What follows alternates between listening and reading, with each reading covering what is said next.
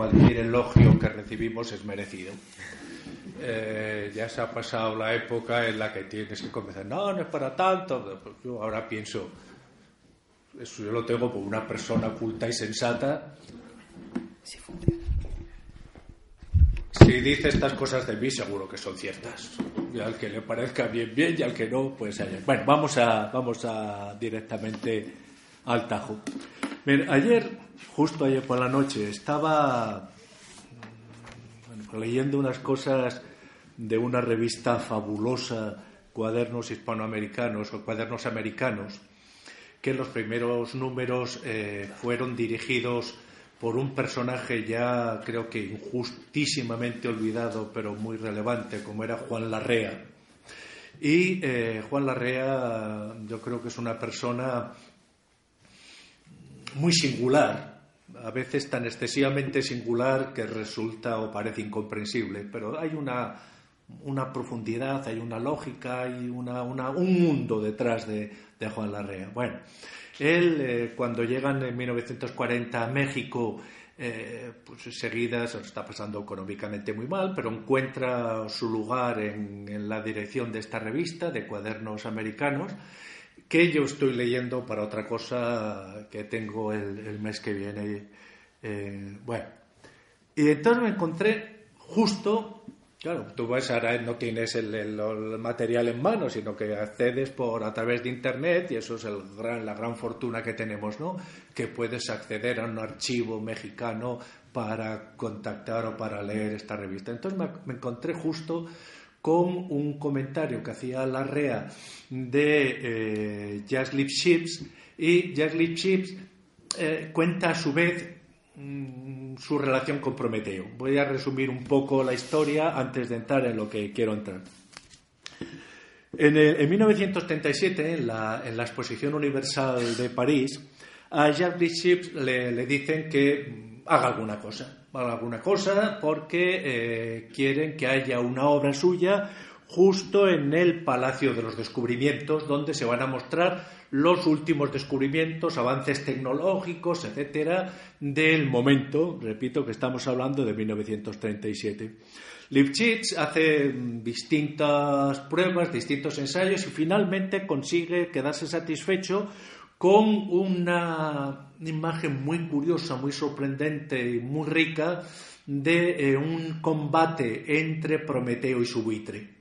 Recuerden ustedes que la iconografía tradicional heredada eh, de, Esquilo y después eh, revitalizada pues, por toda la, iconografía del barroco, esa imagen, ya por otra parte tan plástica, tan, con tanta fuerza, del titán retorcido entre las rocas con un buitre que le está devorando el hígado, pues se impuso. Y él eh, hace, hace un giro a esa, a esa, esta dialéctica, por decirlo así, y nos muestra a Prometeo con una mano agarrando el cuello del buitre, con otra intentando apartar eh, eh, pues las garras que el buitre le está clavando en, el hígado. ¿no? En definitiva, sería el. Bueno, mm, Prometeo consigue, consigue ahogar al buitre, lo vence y estamos, nos está mostrando esos momentos previos a la victoria, a la victoria de Prometeo. Lo que pasa es que esta imagen de 6 metros de alto, que, que la hizo con yeso Lipschitz para, para esa situación, pues eh, recibió mm, unas críticas feroces por parte de, muchísima gente, especialmente estéticamente conservadora del momento en París, y la figura fue troceada y arrinconada. ¿eh? Eh, bueno, desapareció y tal.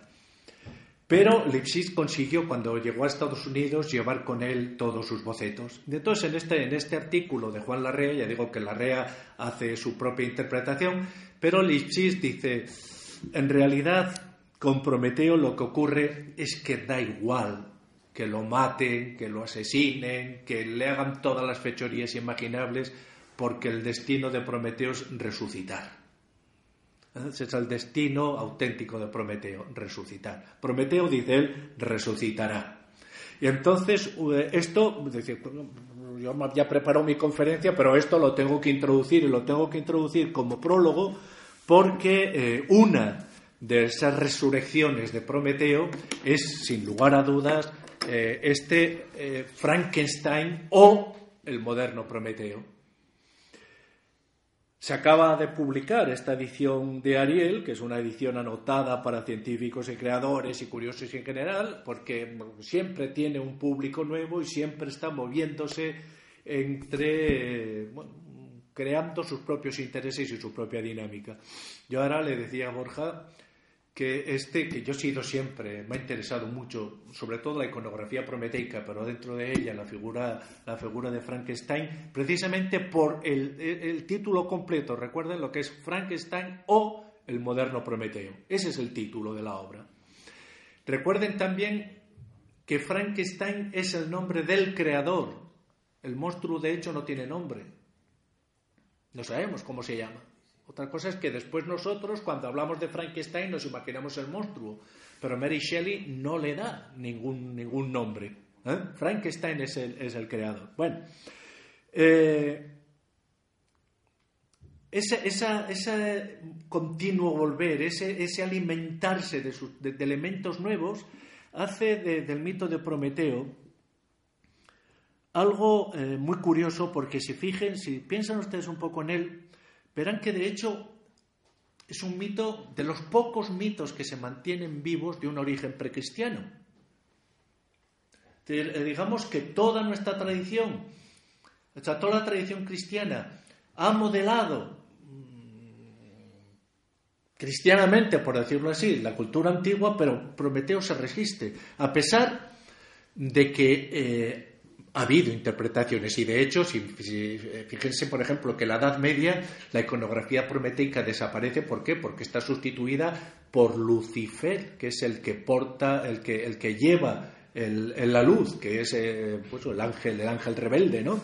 Y después será recuperada en el Renacimiento, en el Barroco, el, mundo industrial. Entonces, esa, esa herencia o ese sustrato percristiano que se mantiene vivo y además tan vivo, siempre me ha, parecido una cuestión muy sugerente y muy digna ¿no? de, ser pensada. Entonces, en este caso, Frankenstein o el moderno Prometeo, insisto, no es sino una de las resurrecciones de este mito antiguo. Es, por una parte, Frankenstein es uno de los pocos mitos que hemos sabido crear en nuestro tiempo y al mismo tiempo es poco original, porque es lo que decíamos antes, es muy antiguo. Nos remite a algo muy antiguo, a algo precristiano, e insisto que se mantiene vivo. ¿Y qué es? ¿Por qué digo que eso es precristiano? Podríamos decir, podría argumentar eh, esta tesis de muchas maneras, pero básicamente por la siguiente razón. Porque Prometeo, todas las culturas, las cristianas y todas las otras culturas, han conocido algún héroe sacrílego que se enfrenta a los dioses o a lo sagrado. Y en el fondo lo sagrado no es sino aquello de lo que no nos atrevemos a reír. Pues bien, Prometeo se enfrenta a lo sagrado y en ese sentido eso no es original. Lo que realmente es original en el mito de Prometeo es la dignidad del sacrilegio.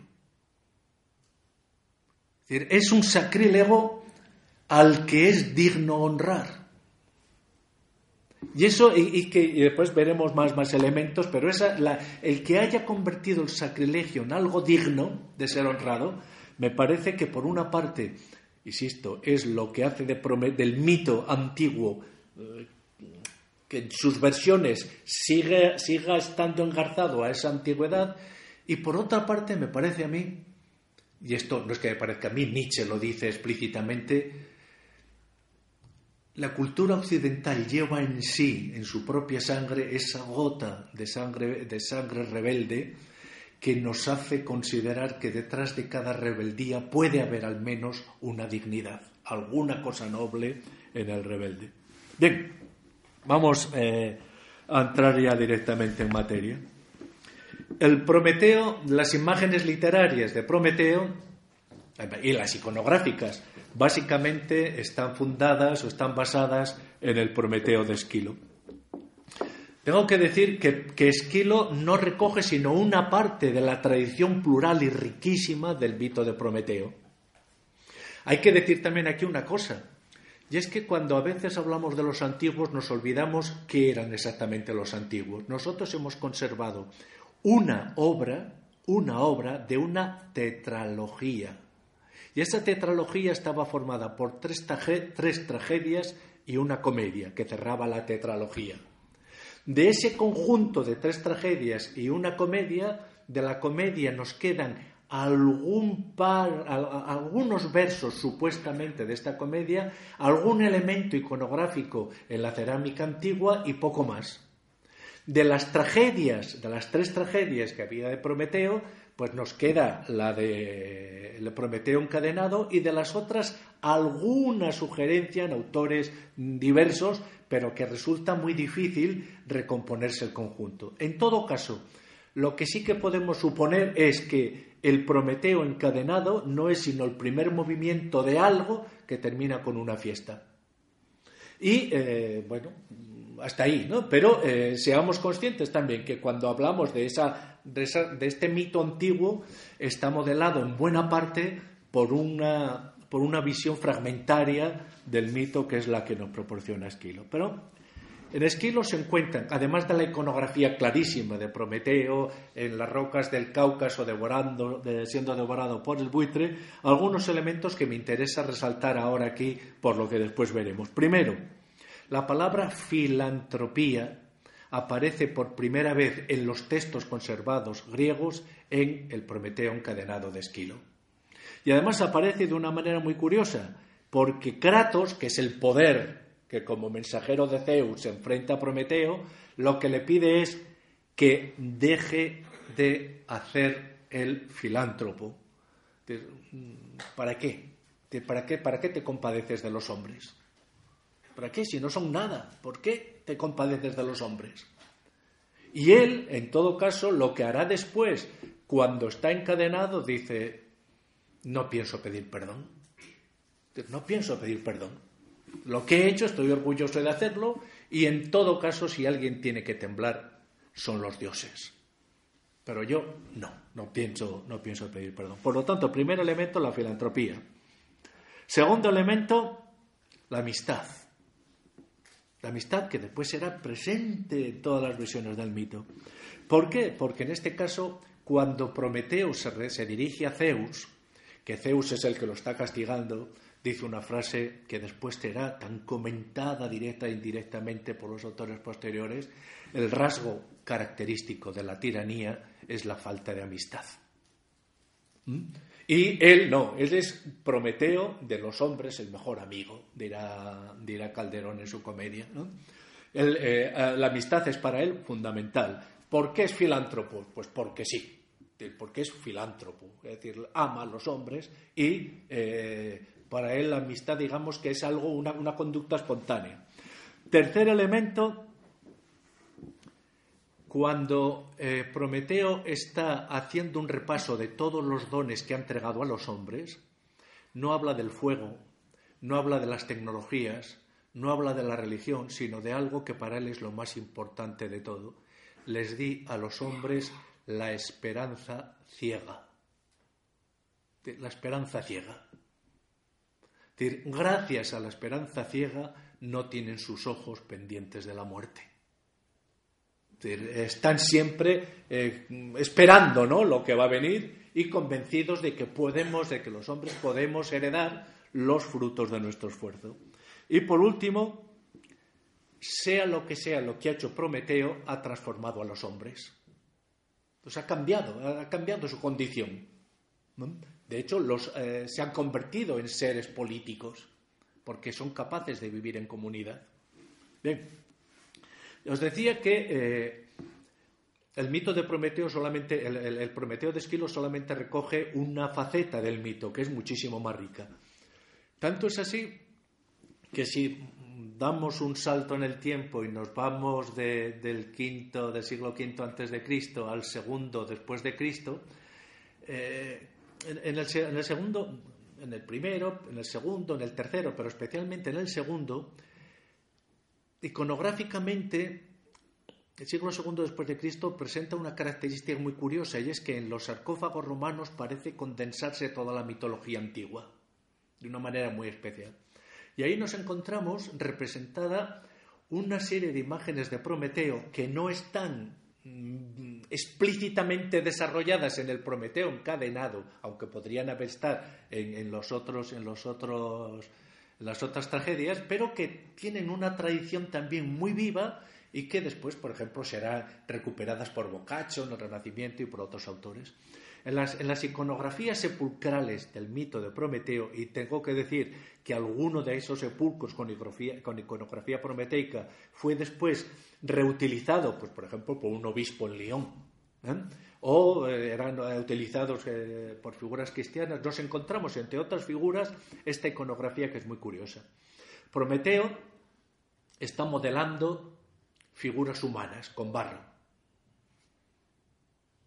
A su lado está Atenea, o Minerva, la diosa de la razón. Y Minerva le entrega a Prometeo algo, algo que cuando lo estás viendo no te acabas de, de ver qué es. Y ese algo,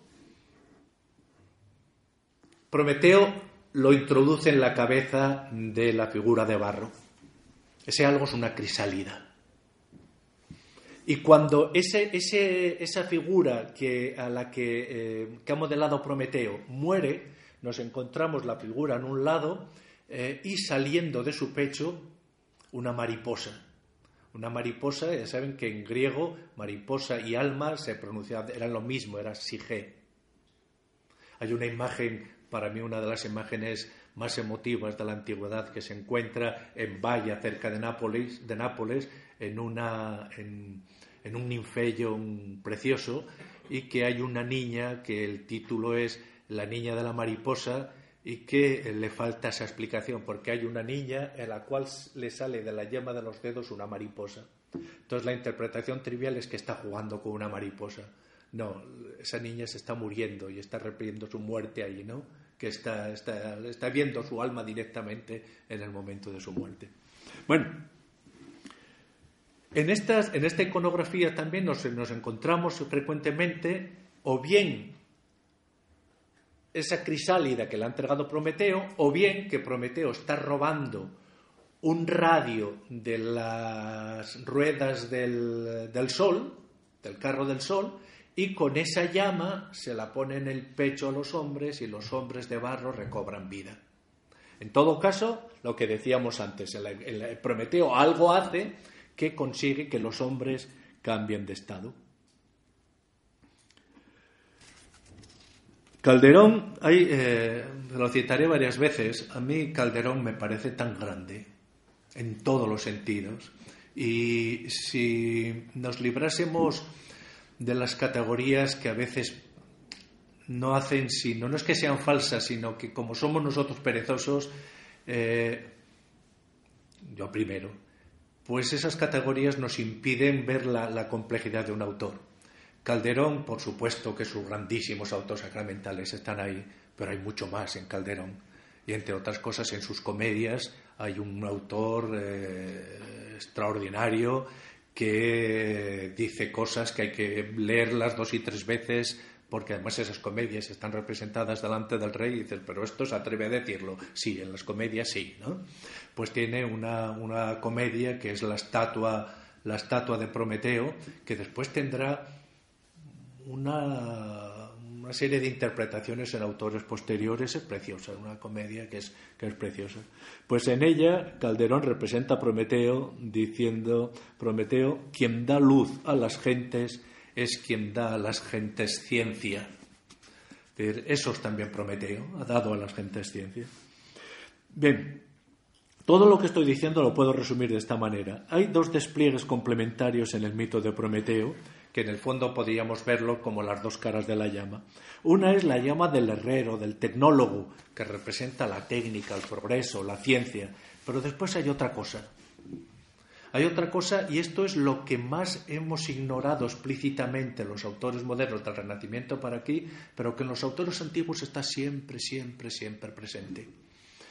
Y que aunque lo hayamos olvidado explícitamente, de alguna manera implícita siempre está latente en las versiones de Prometeo. Fíjense, Prometeo humaniza. unos seres que aún no eran humanos, gracias a Prometeo, se convierten en humanos. Hay que decir que el barro con el que modela los hombres de Prometeo es el barro normal, normal y corriente, no es el, barro, el barro de, la Biblia, que es el barro del paraíso. Es un barro muy distinto. El, barro en el que está modelado Adán es el barro del paraíso. Y por lo tanto eh, ahí nos introduce eh, en, otra dinámica. El barro de Prometeo no es el barro normal y corriente. Y en ese barro, pues resulta que ha conseguido darles vida o, le ha dado vida. Pero hay esos seres humanos tienen que pagar un precio por ese cambio que han hecho de condición. Prometeo, eso se ve, los, que mejor han estudiado esta cuestión son los filólogos alemanes, porque traducen, el nombre de Prometeo como eh, forsorge, eh, fürsorge, es decir, la palabra sorge, inquietud, eh, que es central, es el existenciario fundamental de Heidegger. De hecho, Prometeo, etimológicamente quiere decir prometis, si pensamos como metis, en, una simplificación, pero creo que tiene sentido, como inteligencia, es aquel que piensa antes, es decir, que es previsor, prevé, pero Prometeo tiene un hermano que es Epimeteo y que no es sino su otra cara, que es el que piensa después. Y eh, nos vamos a encontrar siempre en el mito de Prometeo que alguien que actúa con intenciones filantrópicas y por amistad y que ha pensado lo que va a hacer con las mejores, eh, insisto, con las mejores intenciones, siempre después acaba descubriendo que sus obras en sus obras hay alguna consecuencia o algún efecto imprevisto. Bien. Schopenhauer, en, en, Parerga y Paralipomena, dice directamente, utilizando la, etimología alemana, que el buitre de Prometeo es la sorge. La sorge la traducimos por inquietud, es mejor traducirlo por cura. ¿Mm? Piensen en el de que descansada vida, no, eh, que descansada vida, no cura, curar de, en catalán aún está el término eh, muy vivo. Es preocuparse de tener en que curar. Curarse, eh, Heidegger lo, de una manera aristotélica esto lo teoriza bien.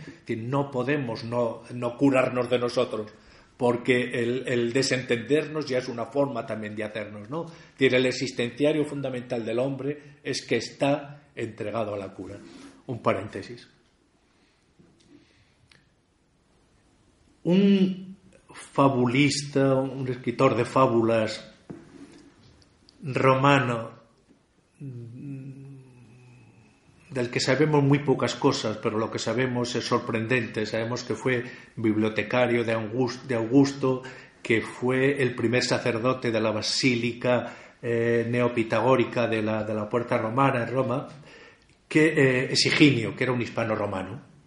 Higinio, en sus fábulas, cuenta la siguiente, la siguiente fábula que a mí me parece que resume perfectamente todo Heidegger.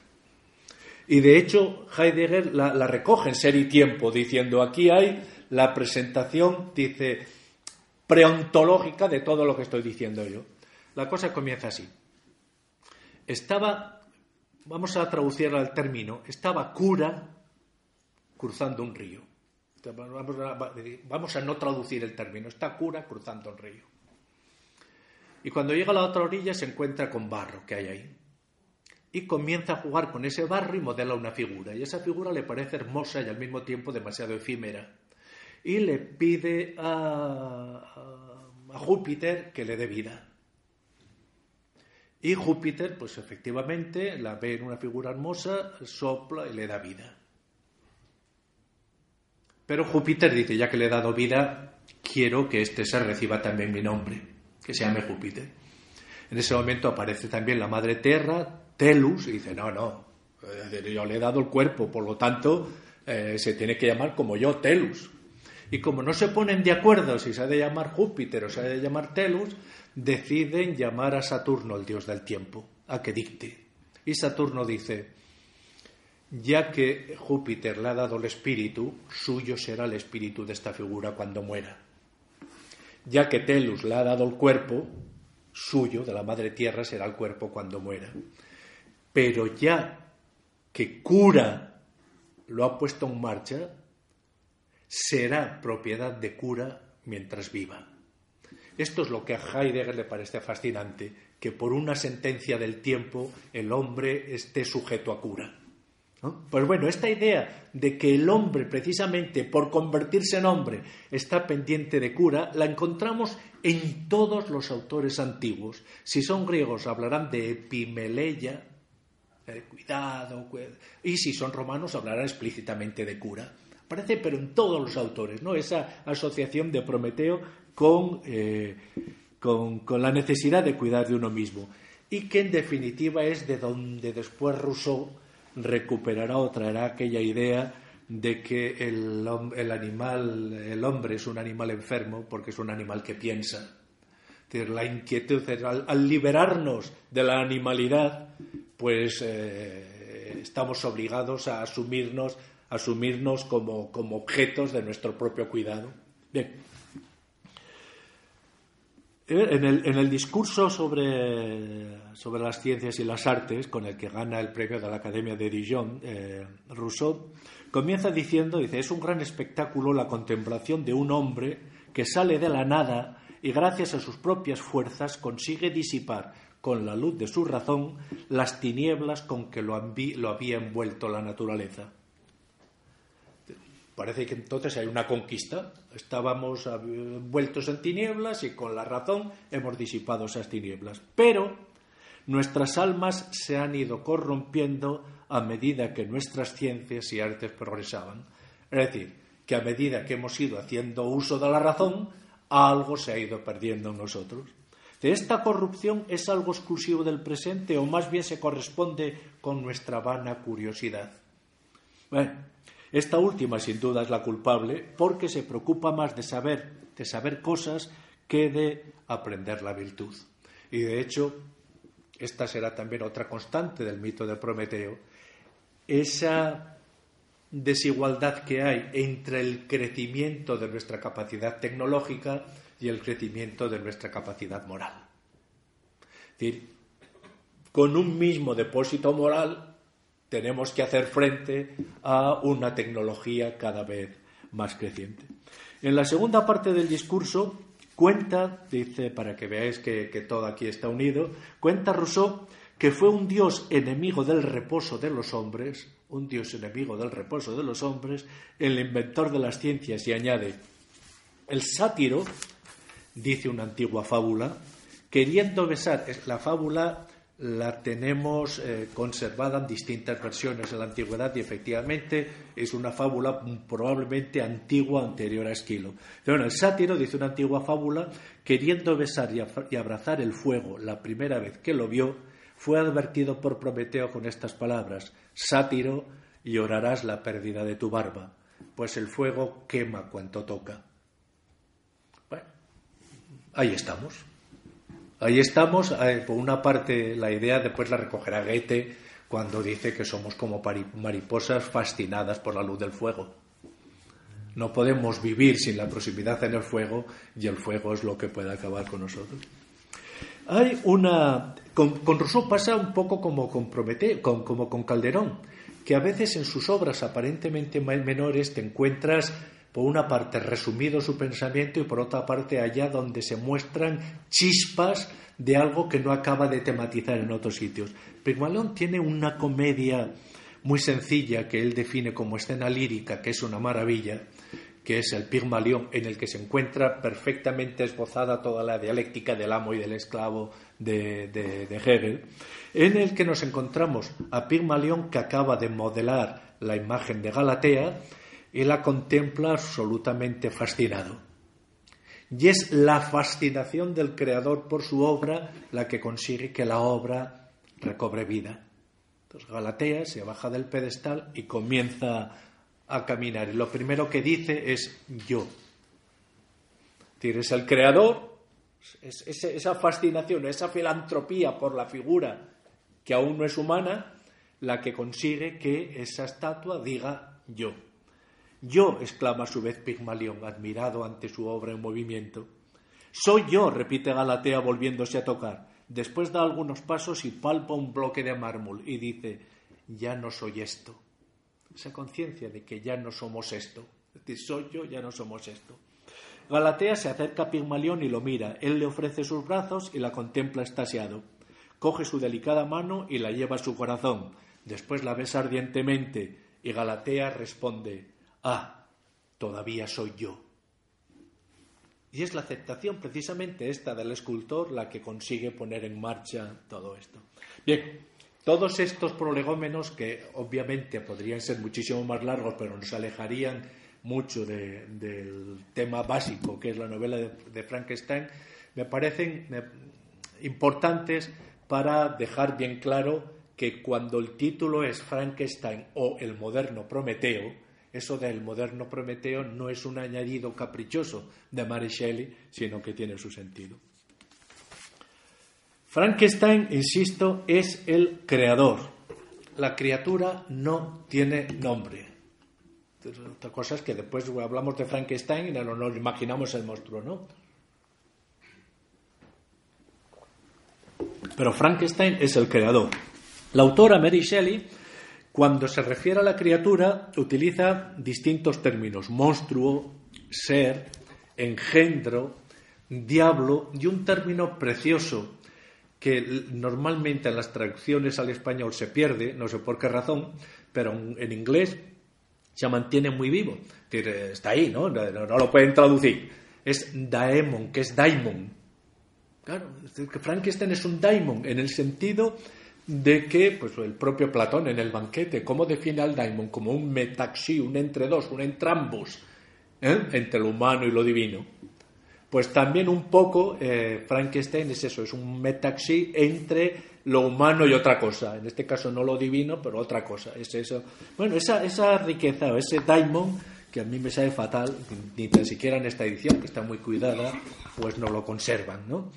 Aunque fuese como una nota a pie de página, es daimon, es un daimonium, ¿no? Es, eh, porque todo esto nos ayuda a situar, ¿no? A, entrar en el universo conceptual en el que se mueven una obra que el esbozo sí que es de Mary Shelley, pero sabemos que la obra definitiva eh, le debe mucho a su marido, a Percy Shelley, un gran lector de Calderón, un gran lector de Platón, acababa de traducir, pues estaba, estaba, traduciendo el banquete y de hecho cuando muere ahogado, muere abrazado a su traducción del banquete y una persona mm, que acaba, que ha escrito su propio Prometeo también, ¿eh?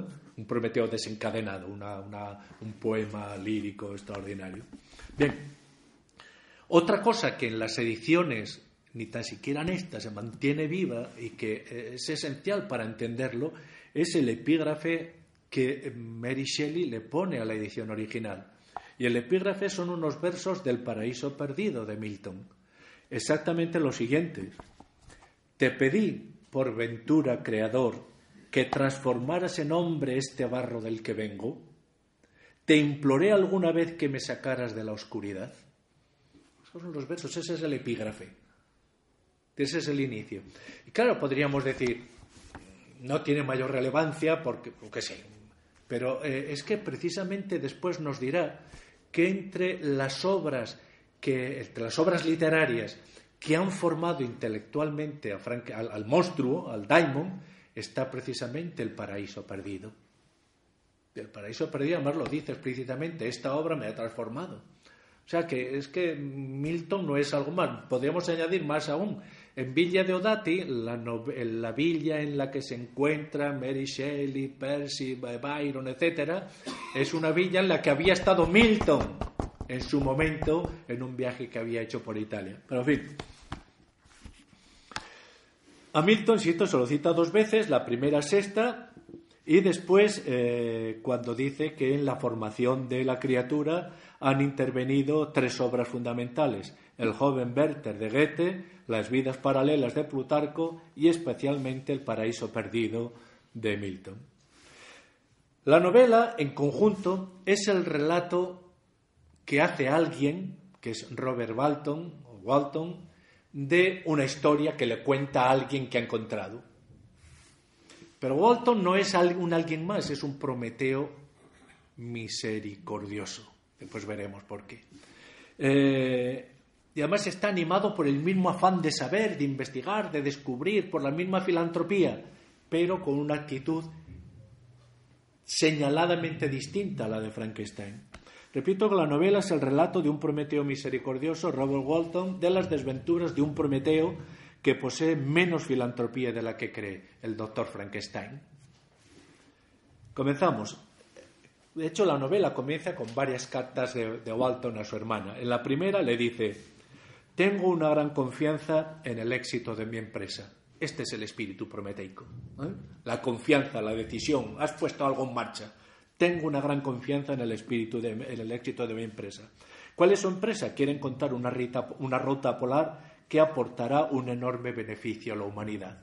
Porque Prometeo es filántropo, quiere ayudar a los hombres. Añade, esta expedición fue mi sueño más querido desde que era joven. Mi vida podría haber transcurrido entre lujos y comodidades, pero he preferido la gloria a cualquier otra tentación que las riquezas me pudieran ofrecer. Ahí también tenemos ese espíritu prometeico. Lo mismo ocurrirá con el doctor Frankenstein, buscar la gloria, el bien de la humanidad. En la segunda carta de Walton a su hermana le dice una cuestión que es central en la obra, la falta de amigos. Todos los personajes de Frankenstein, el moderno Prometeo, se lamentan de su soledad. Y en Walton encontramos la primera referencia, no tengo ningún amigo. 135 veces aparece la palabra amistad en la obra original. Que después aquí hay otra. Muchas veces, como esas palabras están repetidas en un mismo párrafo, el traductor busca sinónimos para eh, librar al texto de la densidad ¿no? del concepto. Y añade, me gustaría contar con la compañía de un hombre que me pudiera comprender. Eso es exactamente lo que dirá Frankenstein y es exactamente lo que dirá su criatura. Añade, es decir, un hombre que me pudiera comprender cuya mirada respondiera a la mía. Lo de Pigmalión y Galatea, queremos una mirada que responda a la mía. Siento amargamente la necesidad de contar con un amigo. Qué necesario sería un amigo para enmendar los errores de tu pobre hermano, le dice Walton a su hermana. Soy demasiado impulsivo en mis actos y demasiado impaciente ante las dificultades. Me hace falta un amigo. Sisto en la amistad. La novela podría leerse entonces como el relato de las consecuencias de la falta de amistad o de la falta de transparencia de la amistad, porque el doctor Frankenstein tendrá amigos, pero nunca es transparente con ellos, siempre les oculta una parte, por ejemplo, sus investigaciones. En la, carta número 4 de Walton a su hermana leemos, Estábamos prácticamente cercados por el hielo, allá en el Polo Norte, recuerden que estaba buscando una vía cuando de repente una extraña figura llamó nuestra atención. Divisamos, resumo mucho el texto, divisamos un carruaje bajo, amarrado sobre un trineo y tirado por perros. Un ser de altura gigantesca guiaba a los perros, es la criatura. Al día siguiente, eh, cuenta Walton, descubren sobre un témpano de hielo a el que será el doctor Frankenstein, casi congelado, demacrado. Hizo muchas preguntas respecto a la ruta que había seguido aquel Daemon, la primera vez aparece Daemon, ¿no? Walton le hace subir a bordo, lo cuida y dice, comienzo a apreciarlo como a un hermano y su constante y profundo dolor provoca en mí un sentimiento de simpatía y compasión. Este es el, el, Prometeo que es capaz de verdad de sentir amistad. Añade, he encontrado a un hombre al que antes de que su espíritu se hubiera quebrado por el dolor, yo habría estado encantado de considerar como un hermano del alma. Si eliminamos la, amistad de, de esta novela, se nos desmorona absolutamente toda. Una anotación de Walton también. Un día le mencioné el deseo que siempre había sentido de contar con un buen amigo. Estoy de acuerdo con usted, me contestó el desconocido. Yo tuve antaño un amigo un. Tú tienes uno y ya después ya veremos que no es absolutamente transparente con él. Recoge también lo que le dijo el desconocido. Usted busca conocimiento y sabiduría, lo mismo que nos hemos encontrado con Prometeo, igual que yo en otro tiempo. Y espero de todo corazón que el fruto de sus deseos no sea una víbora que le muerda como le fue para mí. Escuche mi historia y comienza la historia.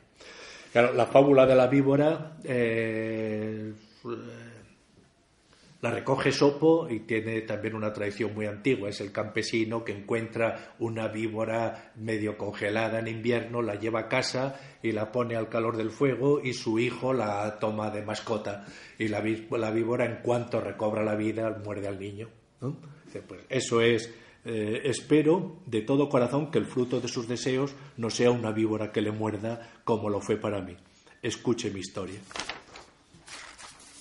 Aquí comienza el relato de Frankenstein. El relato de Frankenstein, que insisto, comienza por ese primer capítulo de sobre la amistad. Nací en Ginebra, como Rousseau. ¿Mm? Como. Nadie en el mundo habrá tenido padres más cariñosos que los míos.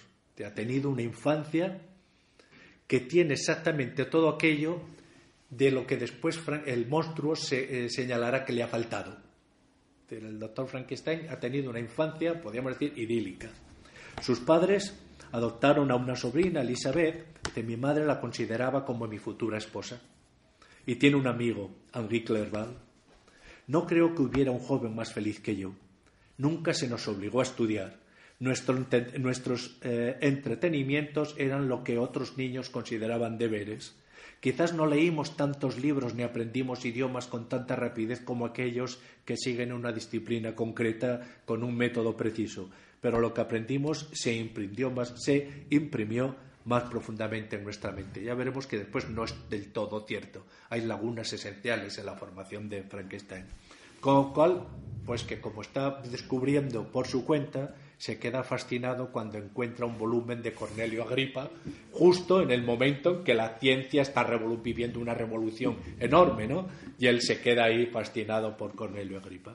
Su padre, de hecho, le advierte que no pierda el tiempo con Agripa. Si en vez de esta advertencia dice mi padre se hubiera tomado la molestia de explicarme que las teorías de Agripa ya habían quedado completamente refutadas, pero antes ha dicho que está encantado con la educación que no se le ha impuesto nada, ¿no? Bueno, me entregué con toda pasión a la búsqueda de la piedra filosofal y del elixir de la vida. ¿Qué fama alcanzaría si pudiera erradicar la enfermedad de la condición humana? De nuevo la filantropía, que no pueden estar motivados por, por, intenciones más altas. Descubre el poder de la electricidad. A los 17 años va a estudiar a la Universidad de Ingolstadt y eh, muere su madre. He sido tan feliz y me he sentido tan amado deseaba ardientemente adquirir conocimientos. Y esto a mí me recuerda, eh, volviendo a lo que os comentaba antes de la estatua de Prometeo de Calderón, Prometeo ha, nacido en el Cáucaso con su hermano Epimeteo, y mientras que uno es cazador y guerrero, pues Prometeo dice en la estatua de Prometeo de Calderón, movido quizás de aquella razón de dudar, medía la especulación de causas y efectos. Este anhelo de saber que es al que al hombre le ilustra más que, más que otro alguno, me movió en joven edad a dejar la patria en busca de maestros. La lógica natural que estaba en mi alma infusa sin saber de ella, ilustrada de la clara lumbre pura de la enseñanza, me abrió sendas que hasta allí confusas pisaba, como un ciego que anda, que anda tropezando a oscuras. Es el ilustrado. Prometeo es un hombre ilustrado, no como su hermano Epimeteo, que está ahí. Y es esa ilustración, esa posesión de la luz, lo que le hace pues llevar su intentar iluminar con su luz a los demás. El doctor Frankenstein le ocurre lo mismo. Ha descubierto el elixir de la vida. Ha descubierto cómo crear vida. Y lo que quiere es eliminar las enfermedades, hacer un superhombre. Se pregunta, ¿dónde residirá el principio de la vida? Una repentina luz se derramó sobre mí, de nuevo la luz, ¿no? Una repentina luz se, derramó sobre mí. Conseguí descubrir la causa de la generación y de la vida. Es más, había conseguido ser capaz de infundir vida en la materia muerta, en el barro. Frankenstein le comenta a Walton, al que la ha recogido en el barco, aprenda de mí y vea cuán peligrosa es la adquisición de conocimientos, Rousseau, Rousseau puro. ¿eh? Eh, además sabemos de, sobra decir, que, Percy Shelley era un lector apasionado de, de Rousseau. Aprenda de mí, vea cuán peligrosa es la adquisición de conocimientos y cuánto más feliz es el hombre que acepta su lugar en el mundo en vez de aspirar a ser más de lo que la naturaleza le permitirá jamás. Bueno, ese es un poco la, condición occidental, ¿no? De, no poder eh, conformarnos con los que somos y vivir con el miedo de lo que hemos conquistado. Sin embargo, él, como veremos, no ha aprendido nada de esto. Hay, en el siglo XVI, en la primero, las primeras décadas, eh, estuvo muy vigente lo que se llamaba la emblemática y probablemente entre las emblemáticas más, probablemente no seguro, la emblemática más difundida era, era la de Alciato y que muestra en una imagen a Prometeo devorado por el, por el buitre y con esta inscripción sobre la imagen, Quae supranos ni nos, lo que está sobre nosotros no nos ha de preocupar. Pero el problema es que no es exactamente así, sino todo lo contrario. En, en Europa es precisamente todo aquello que aparentemente está sobre nosotros lo que eh, nos preocupa. No hay, si a un europeo le tratas un círculo alrededor, inmediatamente saltará afuera a ver lo que hay. El horizonte siempre ha sido un acicate, un estímulo. Bien, el, eh, Frankenstein comienza la creación del ser humano y dice, una nueva especie me bendeciría como a su creador y fuente de vida y muchos seres felices y maravillosos me deberían su existencia. Esa es la idea, de crear seres felices y maravillosos. Y el espíritu prometeico se muestra precisamente en ese afán por la investigación, por la creación. En el capítulo 4 nos describe así lo que está haciendo. Con una ansiedad casi cercana a la angustia, agoní, que utiliza, aparece 83 veces también en el, en el texto, Coloqué a mi alrededor la maquinaria para la vida con la que iba a poder insuflar una chispa de existencia en aquella cosa exánime que estaba tendida a mis pies. Era ya la una de la madrugada, la lluvia tintineaba tristemente en los cristales y la vela casi se había consumido cuando, al resplandor mortecino de la luz, pude ver cómo se abrían los ojos amarillentos y turbios de la criatura 135 veces aparece la palabra creación. Respiró pesadamente y una convulsión agitó sus miembros. Sus miembros eran proporcionados y yo había seleccionado los rasgos más hermosos. Él había, de Prometeo, el Frankenstein no utiliza al azar los restos que ha encontrado, sino que selecciona los restos más hermosos para crear la criatura más hermosa. Sus miembros eran proporcionados y había seleccionado unos rasgos hermosos. ¿Cómo describir aquel engendro al que con tantos sufrimientos y dedicación había conseguido dar forma? Dedicación, caring, que aún está esa cura, está en el care eh, el británico, ¿no?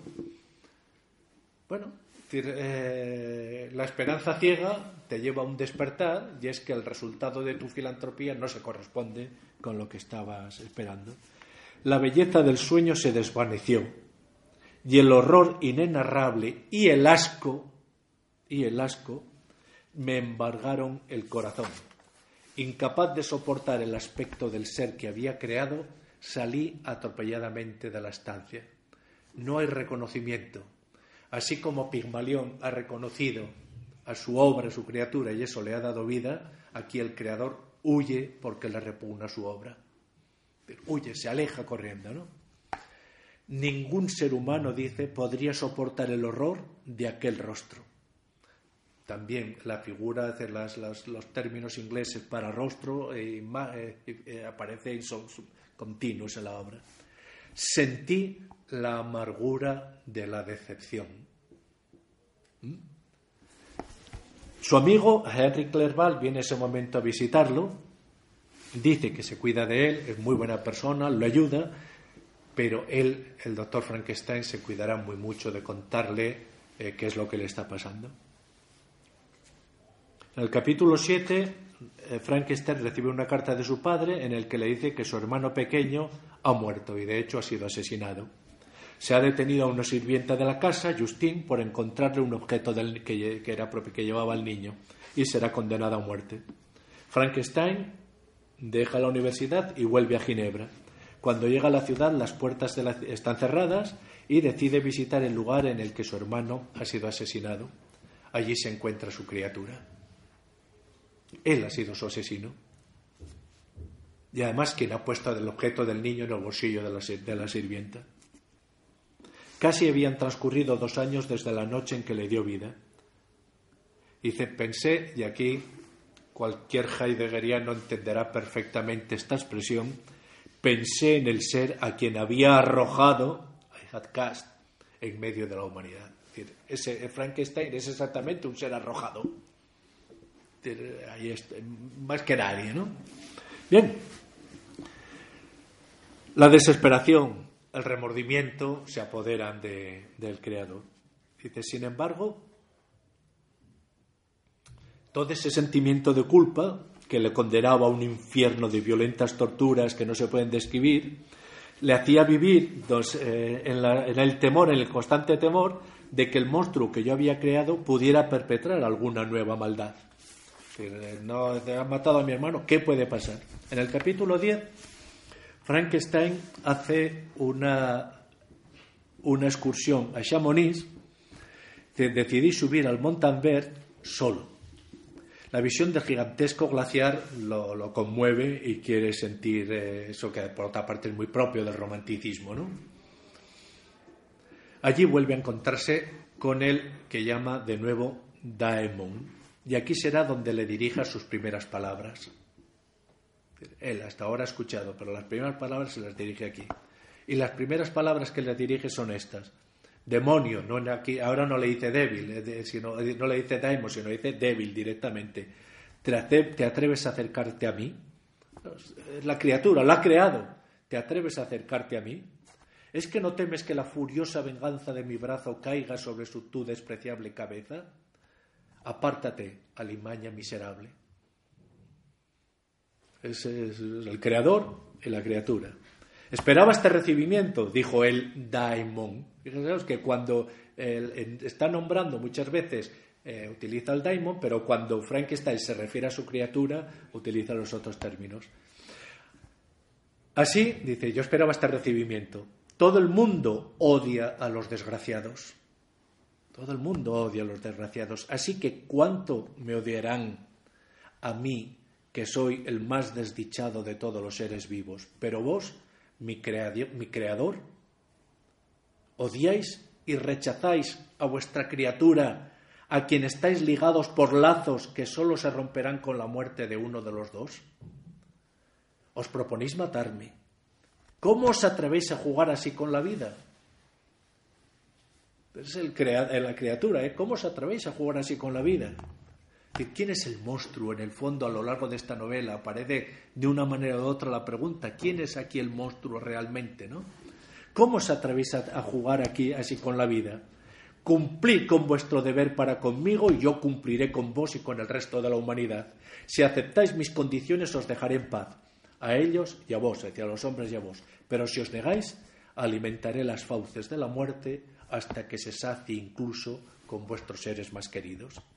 Frankenstein ataca a su criatura, la criatura lo esquiva, lo esquiva y le dice lo siguiente: Amo la vida, el monstruo repelente, amo la vida, aunque solo sea para mí una sucesión de angustias, y defenderé la mía. Recordad que me habéis hecho más poderoso que vos mismo. Era paradoja, decir, el que es un poco aquello de el, Prometeo de Esquilo que está encadenado y dice, los dioses, a ver quién es más poderoso aquí, los hombres o los dioses. Y en un momento determinado le dice el Prometeo de Esquilo a Zeus, llegará el tiempo en que tú también estarás temblando, porque a los dioses también tienen sucesores, ¿no? Recordad que me habéis hecho más poderoso que vos, pero no me dejaré arrastrar por la tentación de enfrentarme a vos. Es que aquí el que se controla es el monstruo, ¿no? Soy vuestra criatura y siempre seré fiel y sumiso ante vos, mi Señor natural y mi Rey, si vos cumplís también con vuestra parte.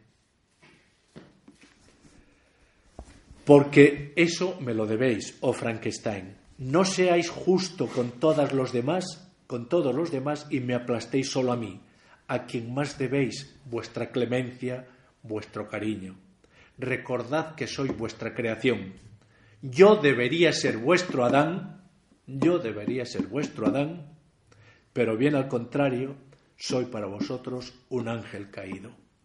Pero el ángel caído en Milton tenía una dignidad. Tiene que pensar en lo que ha comenzado con Milton. Milton, en, en todo el paraíso perdido, está fascinado por el demonio, por el rebelde que se enfrenta a Dios. Y aquí dicen, me estáis tratando como vuestro ángel caído. A quien privaste de la felicidad sin tener ninguna culpa. Me habéis, me habéis creado y me habéis privado de la felicidad. Por todas partes veo bendiciones de las que estoy irremediablemente excluido. Yo era afectuoso y bueno al principio, cuando, cuando estaba recién creado. La desdicha me convirtió en un malvado. Y aquí aparece la que para mí es la frase que por sí misma haría de Frankenstein una novela filosófica de primera categoría.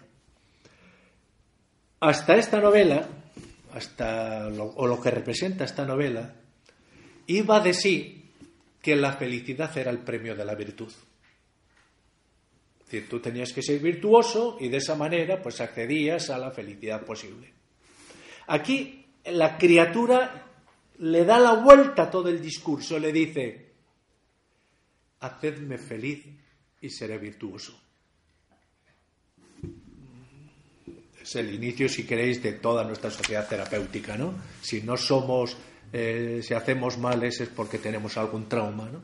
Y si no soy feliz, no me pidáis que sea virtuoso. Hacedme feliz y seré virtuoso. Ya digo, aunque solo fuese por eso, porque marca un antes y un después en la mentalidad, es muy, muy clara en la mentalidad occidental. ¿Cuál es la petición? Insisto, hacedme feliz y seré virtuoso. ¿Cuál es la respuesta del Creador? Apártate, no quiero escucharte, no puede haber comunidad entre tú y yo. Somos enemigos. Es el creador el que se revela ¿eh? contra, contra el ángel caído aquí. El monstruo. ¿Cómo puedo conseguir que os, que os apiadéis de mí? Estoy solo, miserablemente solo. Escuchad mi historia. Y ahora eh, antes de que haya que comience, aún le dice otra vez el creador Frankenstein, aparta de mí tu, tu miserable vista, ¿no? O tu miserable forma, como queramos.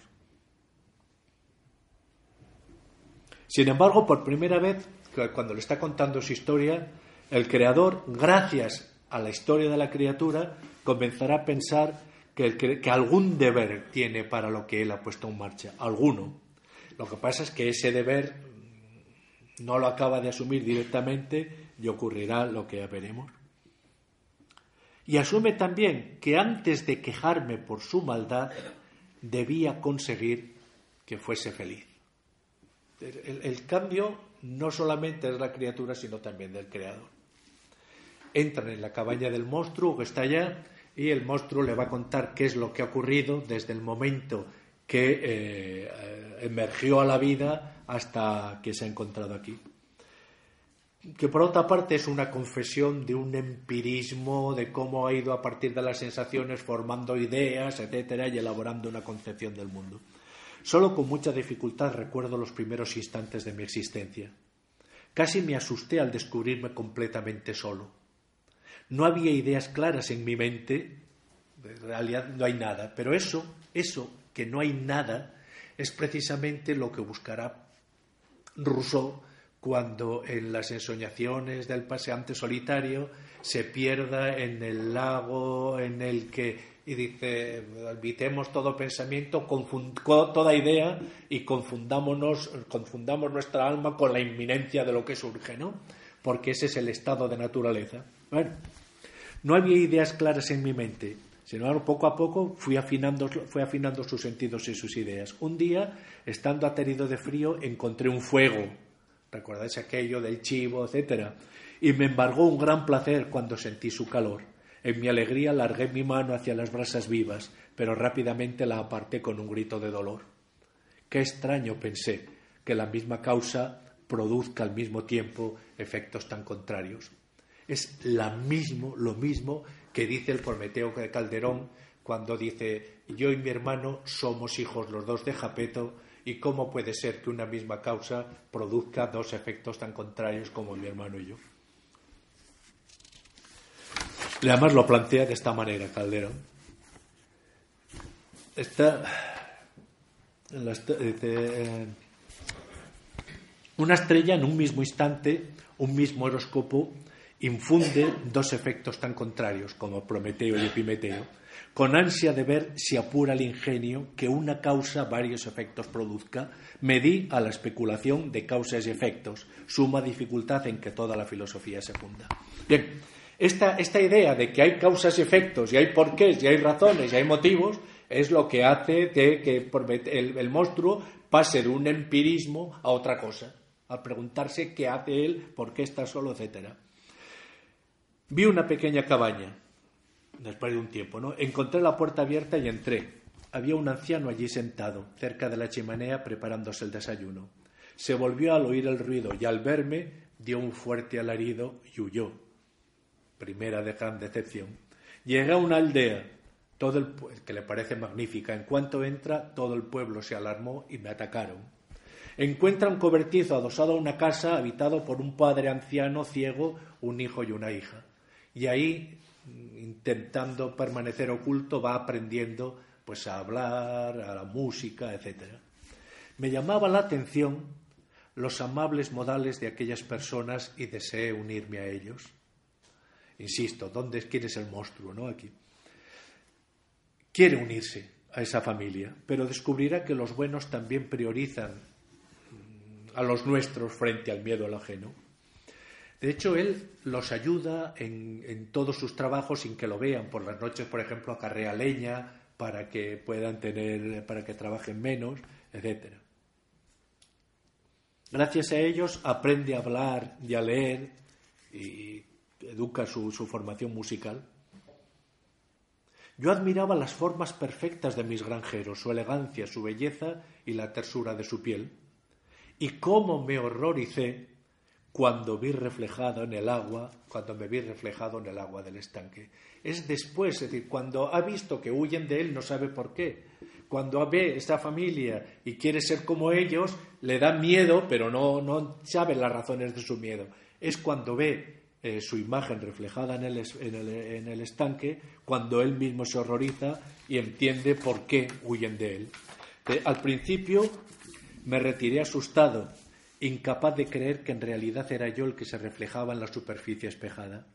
Y cuando me convencí plenamente de que realmente era el monstruo que soy, me embargaron las sensaciones más amargas de tristeza y vergüenza se siente él, que es inocente, se siente vergüenza de ser como es. Decide, a pesar de todo, presentarse en esa familia a los que ha estado siguiendo y les parecen buenas personas. Relataré sucesos que grabaron sentimientos en mí y que transformaron lo que era y me han convertido en lo que soy. Recomienza, de hecho, la educación emocional. Ha habido, ha existido, ha tenido lugar la educación intelectual y la educación emocional es la educación del desastre de la decepción. ¿Y quién era yo? Es la pregunta de la criatura. ¿Y quién era yo? Nunca se la hace Frankenstein, nadie, ningún otro personaje eh, tiene necesidad de hacerse esta pregunta. Él sí. De mi creación y de mi creador yo no sabía absolutamente nada, pero sabía que no tenía ni dinero ni amigos. Cuando miraba a mi alrededor no veía ni oía que hubiera nadie como yo. Era entonces un monstruo, un error, sobre, un error sobre la tierra, un ser del que todos los hombres huían y al que todos los hombres rechazaban.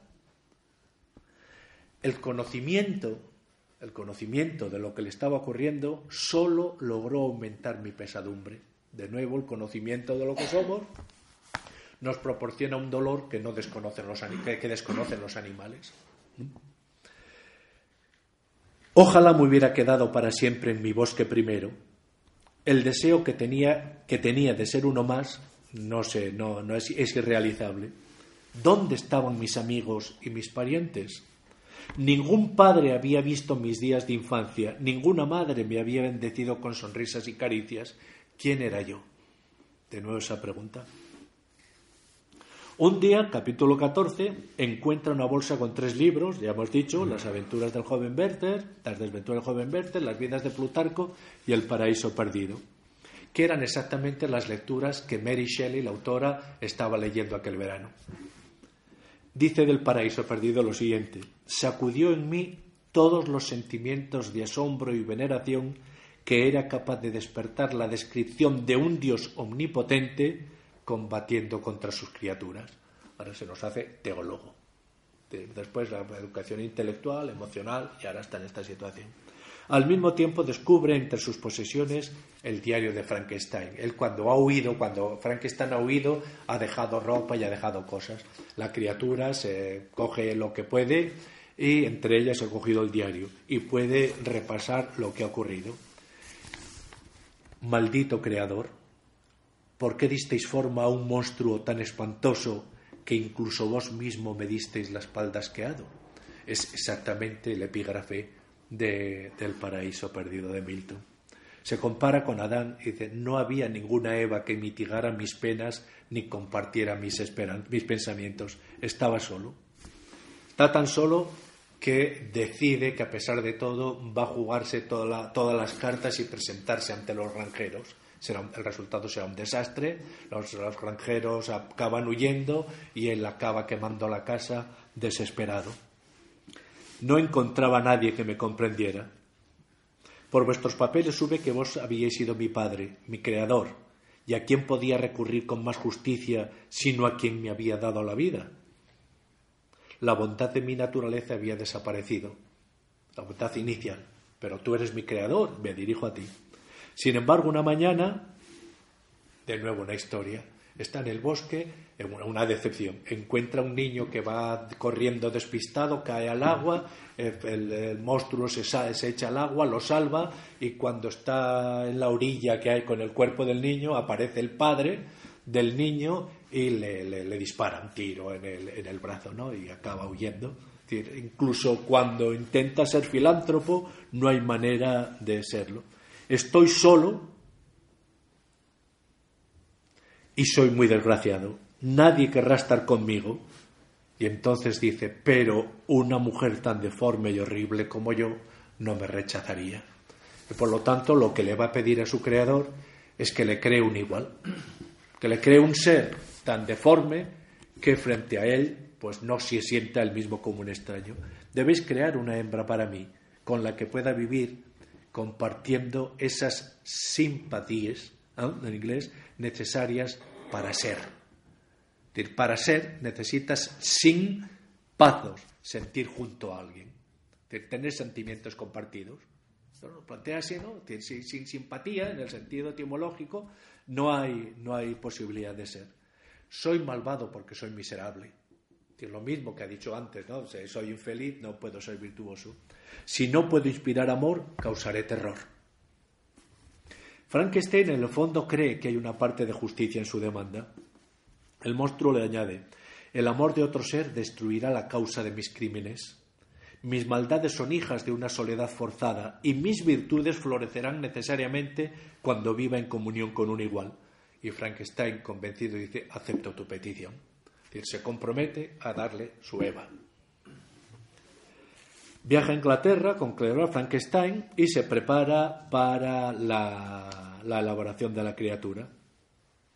Sin embargo, en el último momento se arrepiente. Dice, he creado un monstruo que es eh, terrible, si creo dos, que va a ser esto? Y hace pedazos, literalmente dice, hace pedazos la cosa en la que estaba trabajando. El monstruo lo ve destruir la criatura en la cual había fundado su felicidad o la felicidad de su existencia y le dice el monstruo al creador, ¿te atreves a destruir mis esperanzas? Tú eres mi creador, pero yo soy tu amo, master. Tú eres mi creador, pero yo soy tu amo. Recuerda, estaré contigo en tu noche de bodas.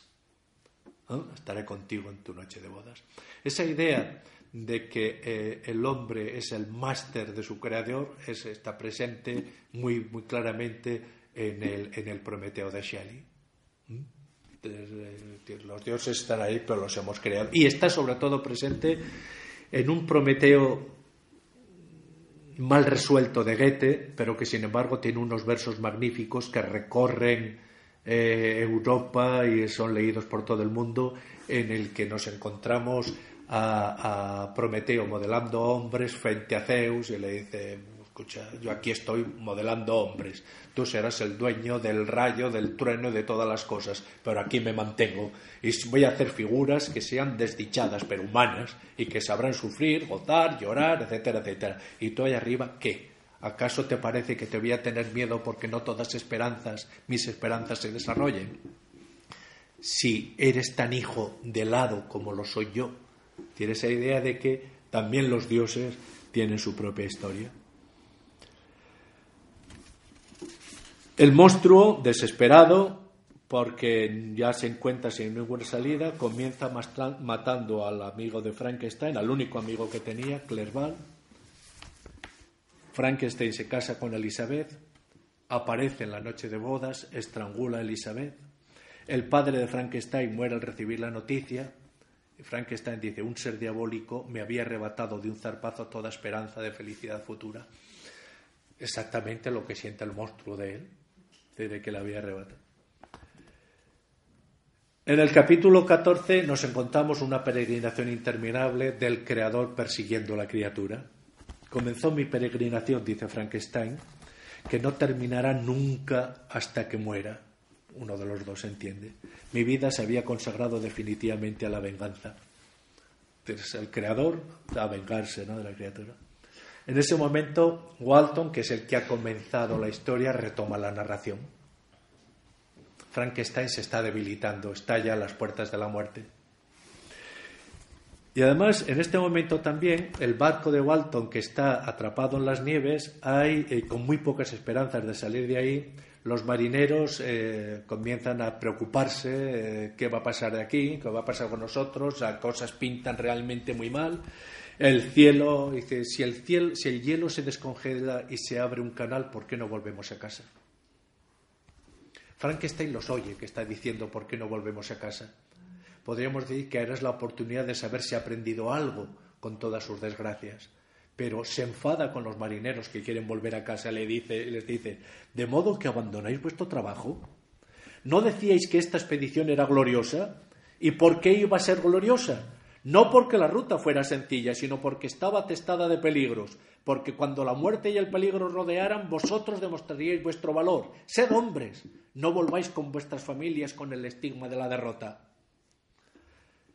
En el diario de Walton leemos, todo acabado. Regresamos a Inglaterra. He perdido cualquier esperanza de ser útil a los demás y de alcanzar la fama. Y he perdido a mi amigo, pero intenta salvar la vida de su tripulación y vuelve a casa. A medianoche Walton ha muerto Frankenstein. Entonces, a medianoche Walton oye unos ruidos en el camarote en el que se encuentran los restos de Frankenstein. Acude y se encuentra con la criatura. Es la primera vez que la ve. Es el único que no huye. Walton es el único que no huye ante él. Y eso que le parece espantosa. El monstruo está lamentando la muerte de su creador. Está lamentando la muerte de Dios. Ahora su soledad es completa. Ahora se da cuenta que su soledad es completa. ¿Dónde podré encontrar, dice, descanso sino en la muerte? Levantaré triunfal mi pira funeraria y sentiré la gloria entre las devoradoras llamas. Walton aña comenta, tras decir esto, saltó por la ventana del camarote y cayó sobre un témpano de hielo que permaneció junto al barco, y apartándose con fuerza de la nave, las olas lo alejaron y muy pronto se perdió de vista en la oscuridad y la distancia. Bien, esta es la historia. Y me ha parecido que más que hacer teorías sobre ella, lo que era importante era recoger esos párrafos que a veces nos pasan desapercibidos cuando leemos la novela como si fuese simplemente una novela gótica. Y creo que es importante decir, señalarlo para, para ver o mostrar, más que explicar, que no es solo una novela gótica. Aquí nos encontramos la cuestión esencial de toda la cultura occidental de la pulsión del límite. Y lo que decíamos antes, que esa necesidad de enfrentarse a todo aquello que se ha presentado como un límite, toda eh, eh, la dignidad del sacrilegio forma parte del ADN de la cultura europea. Segundo, nos encontramos con la diferencia cada vez más relevante entre el progreso científico y la falta de progreso moral. de otras cosas porque el progreso científico, como decían ya los antiguos, y, mm, eh, la, imagen es eh, de, de, los escolásticos, cabalgamos a hombros de gigantes. Decir, cada, cada científico es capaz de partir de los hallazgos de los anteriores, pero a morales, a ser morales, comenzamos siempre desde cero. Y es nuestra vida la que tiene que construir esa moralidad, ¿no? Por otra parte, nos encontramos con una cuestión que a mí me interesa especialmente. Parece como si con el humanismo y la ciencia no hubiera suficiente para garantizar la humanidad del hombre, para hacernos lo que en la Biblia se llama ser guardián de mi hermano. ¿Qué más se necesita? Ahí está la cuestión planteada o esbozada, pero no tematizada. Prometeo, a los rústicos, el Prometeo de Calderón, a los rústicos pobladores del Cáucaso, a los que, a los que quiere liberar de su ruda condición, situaros. Prometeo se ha alejado del Cáucaso porque quiere conocer la relación entre causas y efectos. Va a Asia, aprende todo lo que hay que aprender y vuelve con su conocimiento al Cáucaso. Y entonces reúne a aquella gente y les dice, tengo respuestas. Y los otros le dicen, ¿y qué? Nosotros queremos seguir cazando, pescando y vivimos como estábamos viviendo. Y Prometeo se encuentra, el Prometeo de Calderón, se encuentra con que mm, dar la luz a quien no la quiere recibir es absurdo. Pero él está dispuesto a hacer un bien. Y como no tiene posibilidades de domesticarlos por medio de la ciencia, dice, ya que la ciencia me falla, les daré la religión. Y aparece, esta idea aparece exactamente en Calderón, cuando dice, llama, llama a, los a la gente de los habitantes del Cáucaso, porque ha hecho una imagen de la diosa razón y la tiene ahí adelante, dice, llegad pues, llegad, veréis su efigie, y pues mi cordura ya no os da leyes, sino simulacros, sustituyan a políticos consejos sagrados ritos. Esa, idea de que con, y si con la ciencia no es suficiente, y si se necesita algún tipo de encantamiento del hombre con respecto a su propia humanidad.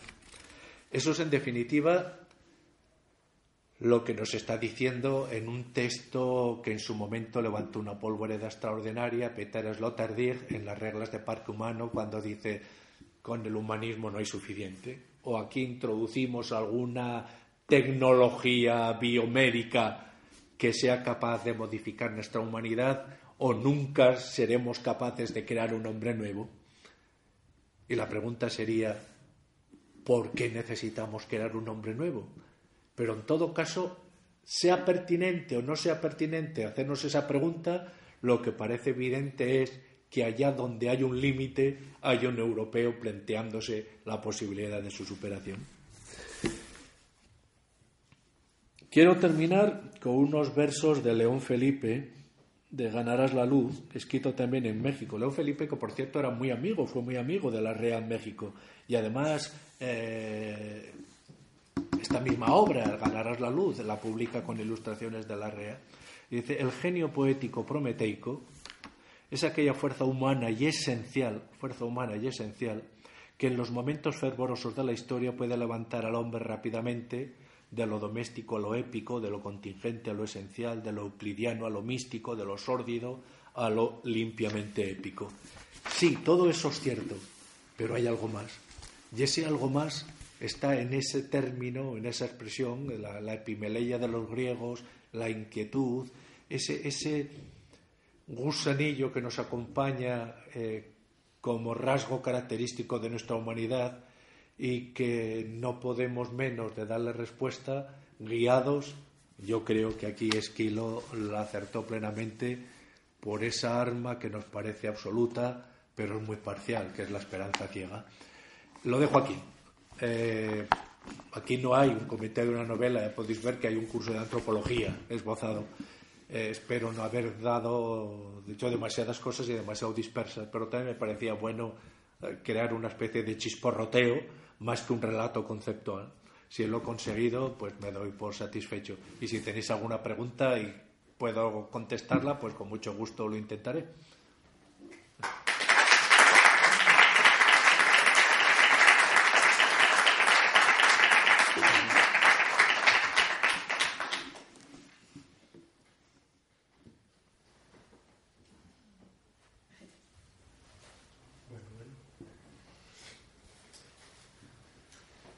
Sí. Bueno, cuando todo es pregunta, cuando todo es pregunta, la pregunta desaparece realmente. Sí. Yo creo que este silencio que se ha producido no es por falta de preguntas, Ah, sino pues estoy- que decía, cuando todo es pregunta, porque yo por lo menos lo que he entendido ha sido que, bueno, que la conducción humana es problemática y que dentro de esa ese problema hacer preguntas es un poco, es un poco difícil. Sí, por eso, por eso planteará también Heidegger la condición de la pregunta como una condición esencial. ¿no? De si queremos conocer al hombre, más que buscarnos sus respuestas, tenemos que buscarnos sus preguntas. Eh, yo creo que tiene razón. Yo creo que tiene razón, porque esas preguntas aparecen de esa incapacidad que tenemos para encontrarnos, para encontrar un, un acomodo satisfactorio en nosotros mismos excepto en aquellos momentos a los que Ortega llamará las formas de la vida feliz, pues que él dice, pues la tertulia, la investigación, la carrera, el sexo, la droga, la caza, es decir, aquellas, aquellas o que eh, son las que buscará Rousseau, el último Rousseau con tanto ahínco, ¿no? Que serían el, el perderse, el buscar una especie de nirvana filosófico, perdiéndose a sí mismo, diluyendo su yo en la inmanencia de las impresiones, ¿no? Eh, ser una especie de, viendo las nubes, perderte en el, en el vuelo de las nubes. Eh, sin duda, todos necesitamos esos momentos en el que por olvidarnos de la cura, en castellano tenemos esa expresión magnífica, que es una sinecura. Esa sinecura precisamente es un intento de ahorrarnos la cura. Lo que pasa es que en cuestiones económicas tiene su traducción clara, ¿no? Una, una sinecura ya te da el traba- la garantía para, no, para vivir cómodamente. Si llevamos esa sinecura de lo económico a lo antropológico, pues todos encontramos, todos experimentamos, sabemos que hemos sido felices en determinados momentos porque no había desencaje, ¿no? Entre lo que aspiramos a ser y lo que somos. Pero eso lo notamos después de que ha pasado. A lo largo de nuestra vida ese desencaje pues, nos acompaña. Nos acompaña y esa es la- esa- por eso necesitamos cuidar de nosotros mismos. Porque no podemos abandonarnos a ese desencaje ni podemos encontrar el encaje. Y esa es la cura, la, la, la cuestión de la epimeleya. Por eso es tan profundo y el, el- conocernos a nosotros mismos. El conocernos a nosotros mismos de Sócrates no es conocernos a nosotros mismos como una cosa hecha, que eso solo en todo caso sería de los dioses. Es conocernos a nosotros mismos como seres necesitados de conocimiento de sí mismos. Y ahí es donde aparece realmente la, la dimensión antropológica y la cuestión esencial de la pregunta. Sí, estoy totalmente de acuerdo. Cuando todos preguntan, lo ha dicho perfectamente, ¿eh? no, no hay pregunta. Pero en ese, en ese en ese bosque de preguntas en el que en el fondo todos somos un niño perdido, pues eh, está una parte, hay, hay algo esencial de nosotros mismos, ¿no? Que se nos muestra eso, en la, en la emergencia misma de la pregunta.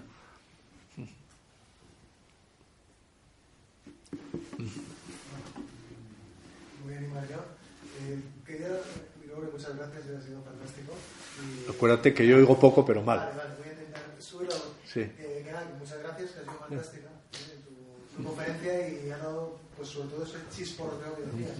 Yo quería, yo pensaba en dos cosas así eh, mientras hablabas eh, que no conozco. No conozco, por ejemplo, qué relación tuvo, si sabes, eh, Marx con, con, con el Frankenstein de. Perdona, ¿quién? ¿Quién? Marx. Marx. Sí. Ah, vale, vale, vale. Marx, el... Marx. Sí, Marx. ¿eh? Quiere decir, porque, eh, bueno, cuando él habla del aprendiz de brujo y él describe a la burguesía como, eh, pues, eh, una figura sí, al doctor Frankenstein, ¿no? Ha, creado algo que, eh, bueno, pues que, cuyas consecuencias no ha podido prever y se le han escapado. Y es una imagen muy, bueno, pues, ¿no? Ese enfrentamiento de las dos imágenes, ¿no? de Marx por un lado, de, de Frankenstein, pues no sé, me ha. Y Sí. te digo la segunda ya. O, Sí, sí, sí, sí. Que, vamos, puedes o no. ¿eh? La segunda es eh, hablando sobre la amistad, ¿no? como centro de la política, que, de la que has hablado, que nos remite a Aristóteles, que nos remite a toda esa tradición, eh, y que eh, aquí, digamos, no sé, em, tú has subrayado cómo ha, desaparecido de este horizonte, ¿no? de, este horizonte eh, del Frankenstein, de la nueva, de, la creación de este hombre nuevo, de esta criatura. ¿Cómo puede ser posible la reinstalación o pues recuperación de la amistad en, una, en una sociedad cuyos rasgos son eh, más propios de Frankenstein ¿no? que de la, la polis antigua. A ver, vamos por parte. La, de la primera solamente te puedo contestar parcialmente. Lo que sí puedo decir es que eh, Marx estuvo fascinado siempre por el Prometeo de Esquilo. Y de hecho llegará a hablar de Prometeo como el primer mártir del proletariado. ¿Mm? Precisamente porque él lo está viendo como la figura que entrega la tecnología a los hombres para que se independicen de la sumisión a la naturaleza. Y en esa independencia, pues, eh, bueno, pues, se, enfrenta a que eh, es eso, el primer mar. Y después sabemos que en, algunos de los grabados de la, de la, revista que dirigía, se representa a sí mismo en una especie de jaula devorado por un buitre mientras está eh, rodeado de, cabezas coronadas que están haciéndolo sufrir. Esa imagen de Prometeo está siempre muy presente, muy presente. Pero yo diría que sobre todo ese Prometeo eh, tecnológico que con la imagen esta de que las tecnologías pueden liberarnos de la dependencia de la naturaleza y que por otra parte el hombre se hace prometeicamente a sí mismo en la el trabajo que le permite construirse, ¿no? Claro, en todo el marxismo esa figura, podríamos ir todo, estar pensando, me parece que está presente, que esto va a ser una pregunta que hay 20.000 hilos. probablemente la descubre en su tesis doctoral, que es sobre Demócrito. Y eh, en la tradición atomística antigua, la figura de Prometeo era una figura liberadora, una figura liberadora. Exactamente todo lo contrario que era para la tradición de los cínicos. Por ejemplo, que para los cínicos Prometeo es el culpable de eh, habernos separado de una vida natural. ¿Mm?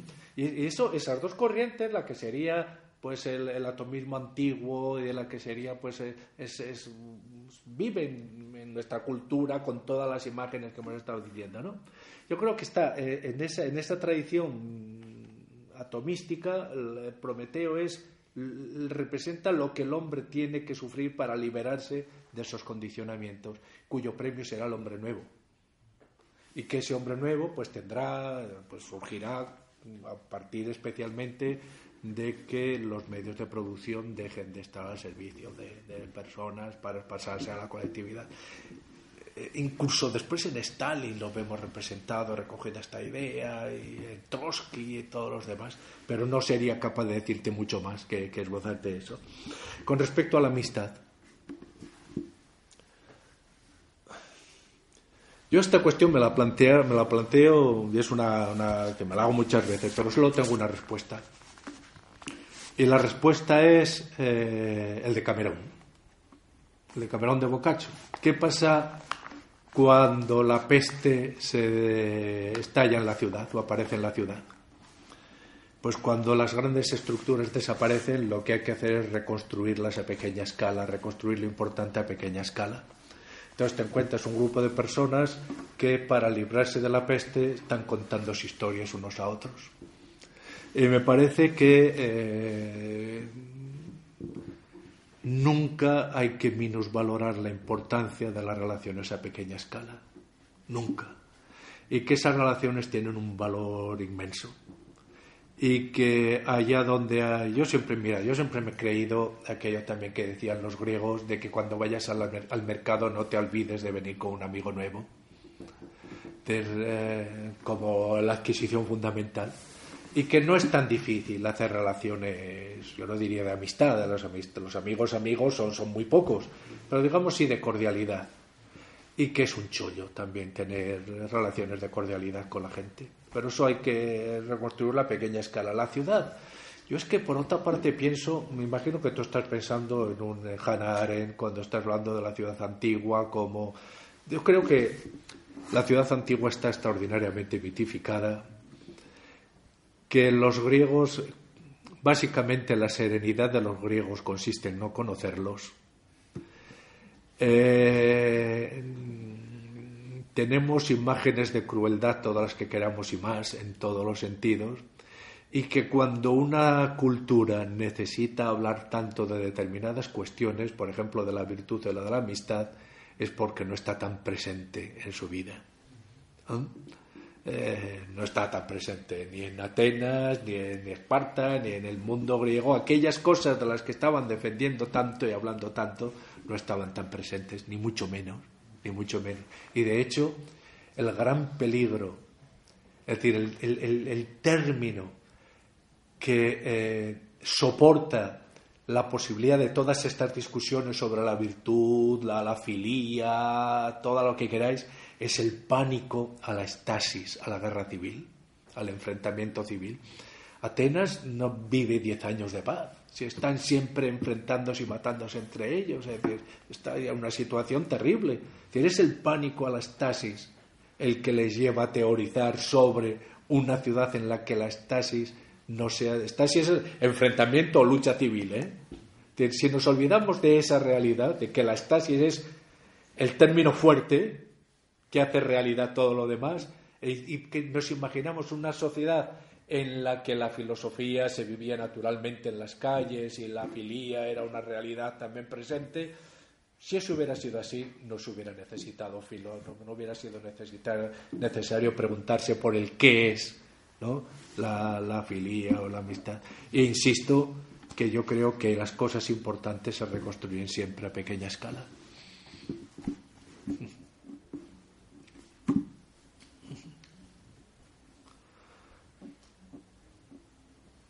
Yo no tengo prisa, pero...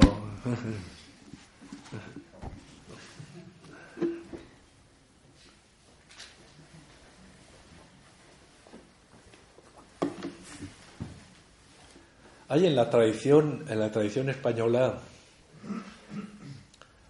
una gran cantidad de versiones sobre Prometeo.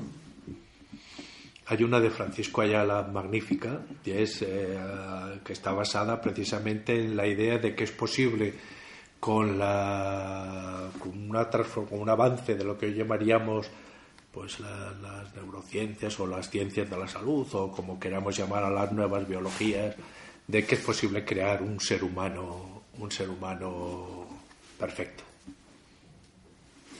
Yo eso me lo he planteado en, un epílogo, te comentaba antes, de una obra que he hecho además con muchísimas ganas, que, que trata sobre la espera, que una, intelectual alemana, ha escrito una, obra que se titula El tiempo eh, regalado y yo le he escrito el, epílogo que es el, tiempo eh, regalado. Y me planteaba la cuestión de si es posible amar aquello que la muerte no ha tocado. Porque todos sabemos lo que supone amar lo que la muerte ha tocado. Es decir, el sentimiento de que todo lo que amas está expuesto a su desaparición. En el cristianismo eso tiene una dimensión enorme que yo creo que la teología cristiana no acaba de teorizar, nunca se ha atrevido a teorizar a fondo, que es que hay un Dios que, que tiembla de miedo ante la muerte. Si es que es un Dios al que la muerte ha tocado. Con todo lo que supone eso, ¿eh? que es enorme, ¿eh? pero el, cristianismo tiene un Dios al que la muerte ha tocado. ¿Y que hace posible un tipo de relación? Bueno, yo me planteaba, imaginémonos un ser perfecto que no teme a la muerte y que se relaciona con otros seres que no temen a la muerte por lo tanto que nunca son capaces de amar lo que la muerte ha tocado. ¿Cómo sería eso? No sé cómo sería, pero tengo la, conciencia de que, de que no sería una vida humana en las condiciones de que la conocemos, ¿no? Y termino, de hecho, con una pregunta. Imaginémonos que la inteligencia artificial se desarrolla de tal manera que es absolutamente inteligente, pero si no tiene conciencia de la muerte es una inteligencia humana.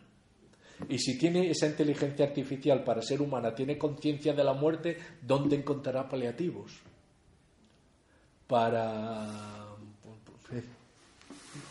El, papel de Cristo en la, historia de la humanidad es un poco una figura prometeica. Cristo es, un intermediario también, de alguna forma, entre y se somete a la muerte o no muere o resucita, pero en fin, ahí anda en esa frontera indecisa eso, también muy sí, en la figura de Cristo también, y digo esto con cierto reparo, pero el capo de la mafia siciliana, hmm. el capo de la mafia en general, aparece cuando los poderes públicos se olvidan de una Sicilia, por ejemplo, eh, la familia, la gran familia siciliana para el capo de la mafia es, es el que les da lo que, lo que otro poder superior no llega a darles. Y no hay nadie más fiel y más comprometido con, su, familia como el capo mafioso. Aparece naturalmente la, lucha entre el capo mafioso y las, los poderes públicos descuidados que han abandonado a esa, a esa región. También ahí se da un poco la figura de Prometeo, en cierto sentido el capo mafioso es un poco también prometeico en ese sentido la, cuestión que plantea sobre eh, Cristo como figura prometeica es tratado por los primeros pensadores cristianos, ¿eh? es decir, Cristo vero, el auténtico Prometeo, pero eh, tiene unos límites que es la, iconografía de Lucifer. Decir, esa imagen del portador de la luz está, la lleva en el término, no en la expresión. Es decir, porque hay una fruta prohibida eh, y esa fruta prohibida es la que Lucifer en definitiva representa porque es el que se ha saltado todos los límites. Pero en ese saltarse todos los límites es el portador de la luz, es Lucifero. Lucifero es llevar, ¿no? el que lleva la luz. Y es esa ambigüedad que hará eso que después Bilton clarísimamente se siente fascinado por ese, por ese héroe rebelde, que es un rebelde metafísico entonces, eh, ahí hay esa, ambigüedad de, un Prometeo, pero que tiene un competidor, que tiene otra imagen que es, que es Lucifer, ¿no? Y ahí yo no me atrevería a ir mucho más allá de lo que sería una, una intuyo, ¿no? La imposibilidad de, convertir a, a Jesús en Prometeo, pero al mismo tiempo hay una de las primeras representaciones de Jesús está representado en una cruz como Orfeo y con una eh, iconografía que aparentemente es prometeica.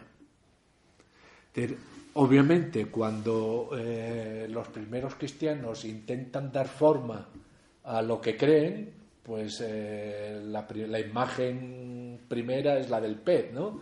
que está representando de los términos de, Cristo, pero de, seguida comienzan a aprovecharse del buen pastor con la iconografía de Orfeo, la, iconografía también prometeica como ese que ha venido a liberar, etcétera, y después eh, Agustín, San Agustín, eh, lo plantea como el auténtico daimon, en este sentido como el auténtico daimon, porque es, él sí que es el camino, la verdad y la vida que juega de intermedio entre hombres y... Pero es, no, no, sería capaz de, de, tematizar nada en serio más que unas divagaciones un poco frívolas sobre esto. La figura también en la religión gnóstica, el gnosticismo, la figura de un Dios absolutamente impensable, inalcanzable, indecible, y los hombres es también una especie de Prometeo. sí, porque es tan rica, es tan rica la iconografía que la encontramos desde la alquimia, los alquimistas que aparecen. Ah, después, en todo ese mundo para mí imposible de entender, que es el de la gnosis con gen. Eh, no sé si sabéis, ese es un mundo del que se sabía relativamente poco y lo que se sabía básicamente eran las críticas de, Neo de León a todo el movimiento de la gnosis hasta que se descubre una biblioteca completa, la biblioteca de Nag Hammadi, con textos agnósticos, ¿no? Y cuando eso se intenta traducir, pues ves que te falta el mundo capaz de entenderlo. porque ahí se mezcla todo, se mezcla el cristianismo con la Biblia, con la mitología antigua y, ves, te faltan las categorías para, para, traducir eso, ¿no? Pero Prometeo está presente y también está presente en la biblioteca de Nag como una, una relación muy estrecha con Cristo, Adán, ya sabéis que por otra parte eran, eran básicamente una serie de sectas cristianas del Alto Egipto que no se caracterizaban precisamente por su cariño, por, el, por su amor al diálogo, ni a la, ni a la filantropía, ni a la filía. ¿no?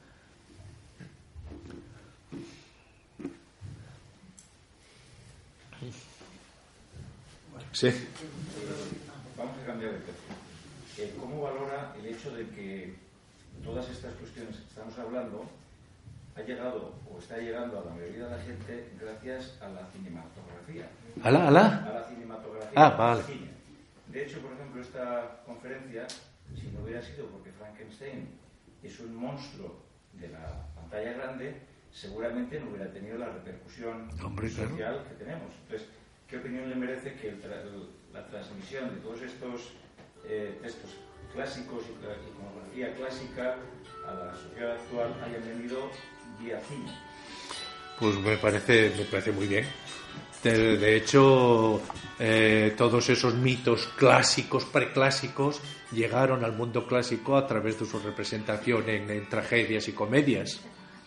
Y, y, por lo tanto, eh, presentándolos como un relato, cuando ese relato necesariamente distorsionaba la riqueza, la complejidad de los mitos.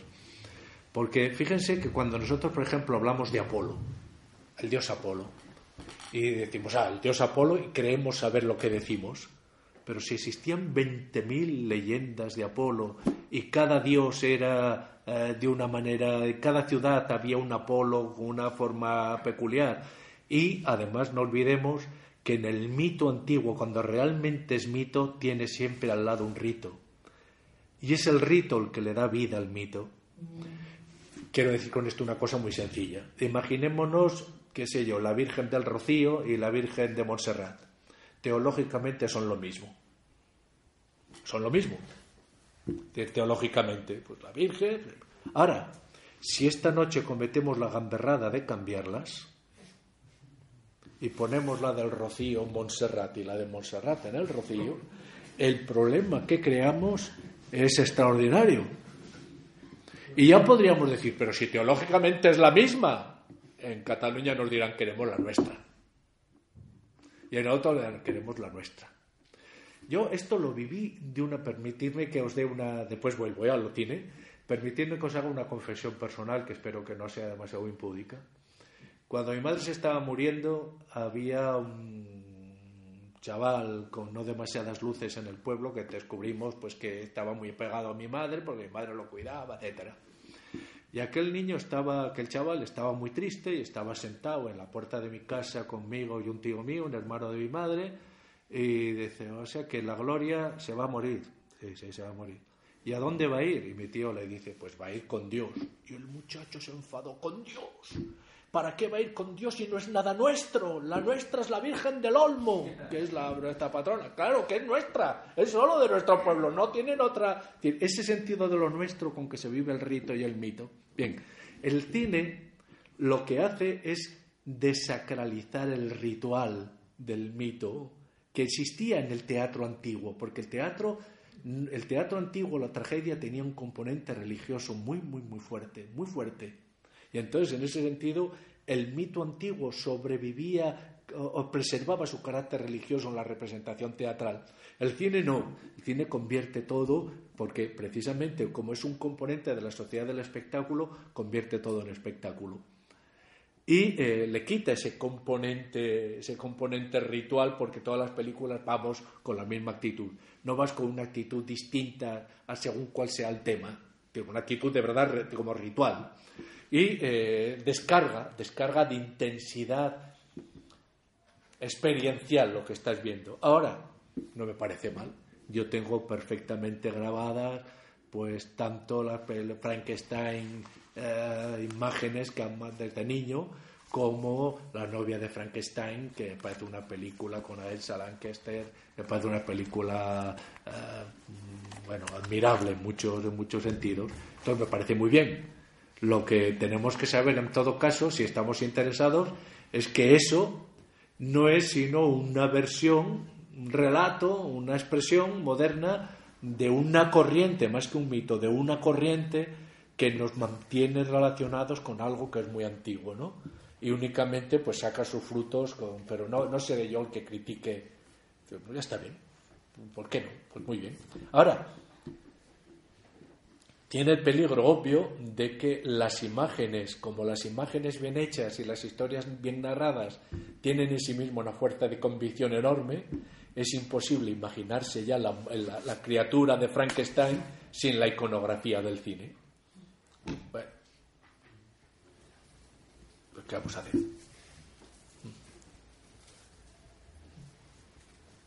Bueno, yo creo que te hemos fatigado bastante. Ah, o sea que si no queréis nada La última. Sí, sí. ¿Cómo, ¿Cómo podemos construir nuestro mundo moral? Pero eso no es una pregunta, eso es un reto. eso es un reto. Fíjate lo que me estás diciendo. ¿Cómo podemos construir nuestro mundo moral? Que partimos de cero. ¿Cómo podemos construir nuestro mundo moral? Mira, Si no hay una pérdida de ética en el mundo que nos ha tocado ah, no, no están los valores completamente contaminados. Yo creo que no. yo creo que no.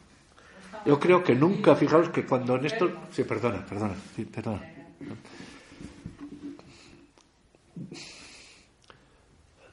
Cuando, por ejemplo, se habla de la crisis de valores, pasa lo de siempre. ¿no? Es decir, si se habla tanto, ¿qué ocurre? Pero nunca se ha hablado tanto como ahora de valores. Toda la historia de la humanidad no se ha hablado de valores más que, que ahora. No hay una crisis de valores, lo que hay es una crisis de criterios. Y es una crisis de criterios que está asociada a un hecho que es una conquista política importante, y es que vivimos en una sociedad pluricultural en la cual hacemos posibles las opciones de vida personales. Y además consideramos que no hay poder que tenga capacidad de decirnos cómo debemos amar, qué debemos comer, cómo debemos vestir, en qué debemos creer, etcétera, etcétera. Entonces el pluralismo axiológico se convierte también en un pluralismo de formas de vida que eh, ha roto la homogeneidad del sentido que tenía asociada, pues, pues qué sé yo, eh, nuestros abuelos o nuestros bisabuelos eh, vivían, eran religiosos, pero porque tenían, aquí sí que lo podemos decir, de una manera muy, muy íntima ligado la creencia y el rito. Cuando después de un determinado acontecimiento agrícola había una romería, todo formaba parte de la explicación del mundo. Pero había unos rituales. Nosotros, por una parte, hemos roto con esos rituales eh, morales, por decirlo así, y hemos proclamado como dogmas eh, de nuestro tiempo dos cuestiones que son realmente muy problemáticas, pero que las, predicamos como si fueran sencillas. La autonomía, autonomía y el pensamiento crítico como si fueran fácil, como si fuera fácil ser autónomo y como porque claro, ser autónomo en el fondo querría decir crearse a uno mismo desde el cero, desde cero, sin deberle nada a alguien para hacer de ti aquello también que, que Sócrates dice con aquel término que yo creo que es de que, Sócrates inventó, la encratella, es decir, ser el tener el poder de ti mismo en ti mismo. Yo creo que aunque fuese posible sería desastroso. A mí me gustan las dependencias. Me gusta que en mi familia... Quien se adelanta a hacer una crítica de raíz sobre lo que es la moral, incluso antes que Nietzsche, que Nietzsche desde luego... Es que, es que perdona, eh, eh, que no- Nietzsche la, la desmonta completamente de lo que es la moral, ¿no? La moral es eh, la coartada de los débiles pero poderosos para que los jóvenes pero pobres no se hagan con patrimonio.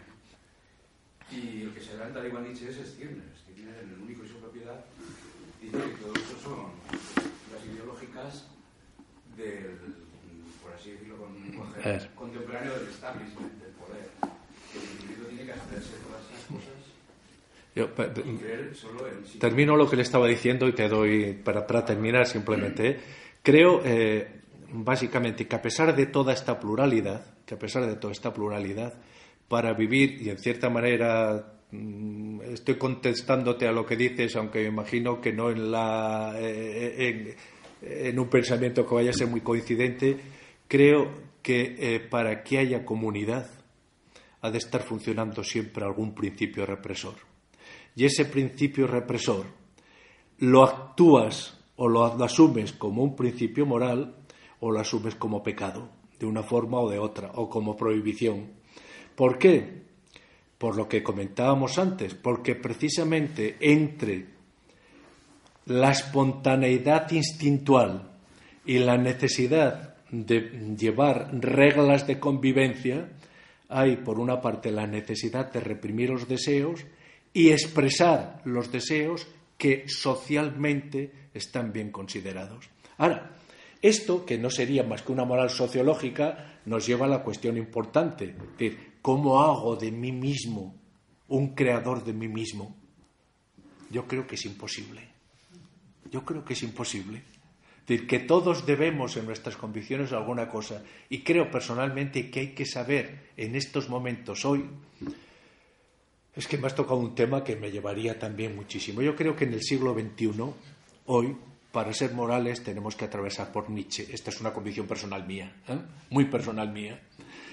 O dicho de otra forma, que tenemos que pasar por el nihilismo.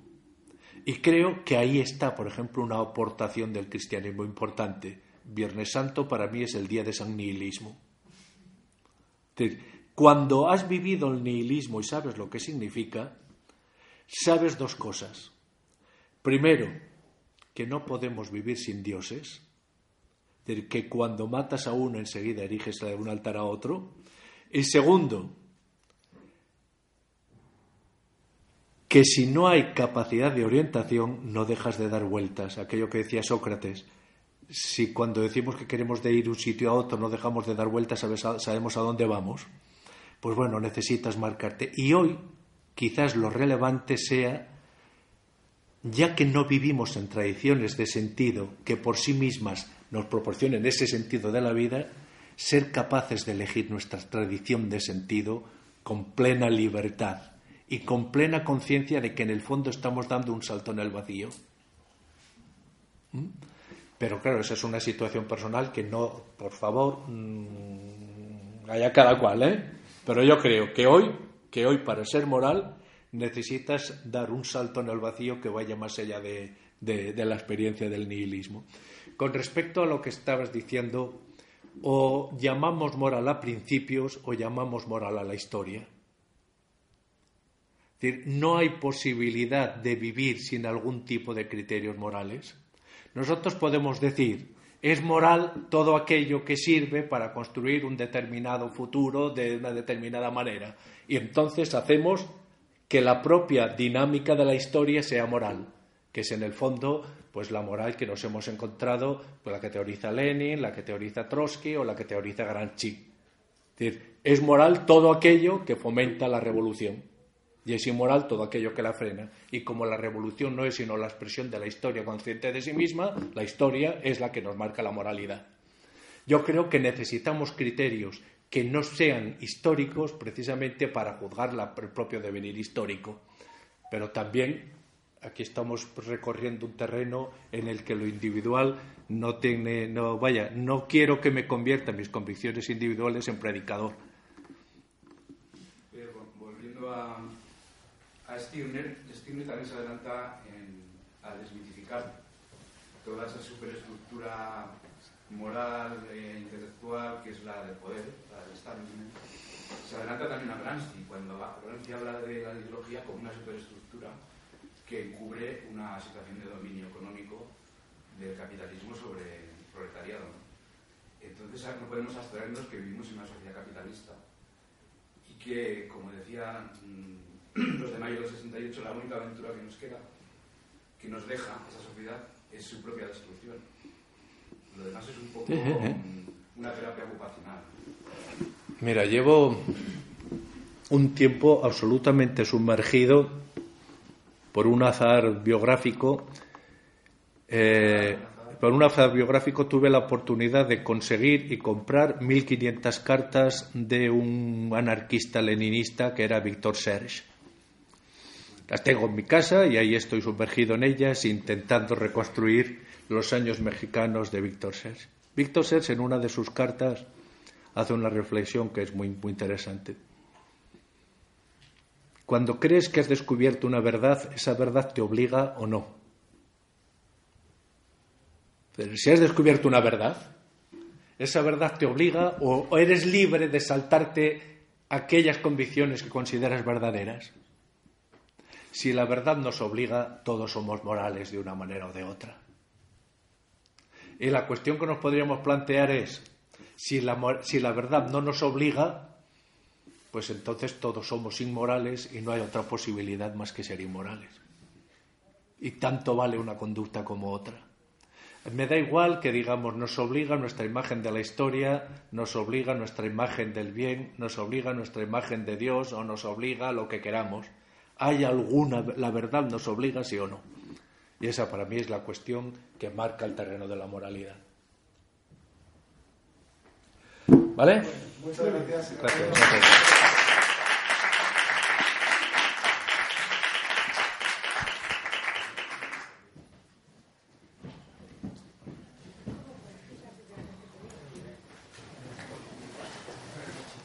Ah, si son las nueve, hemos estado aquí dos horas. Dale, que se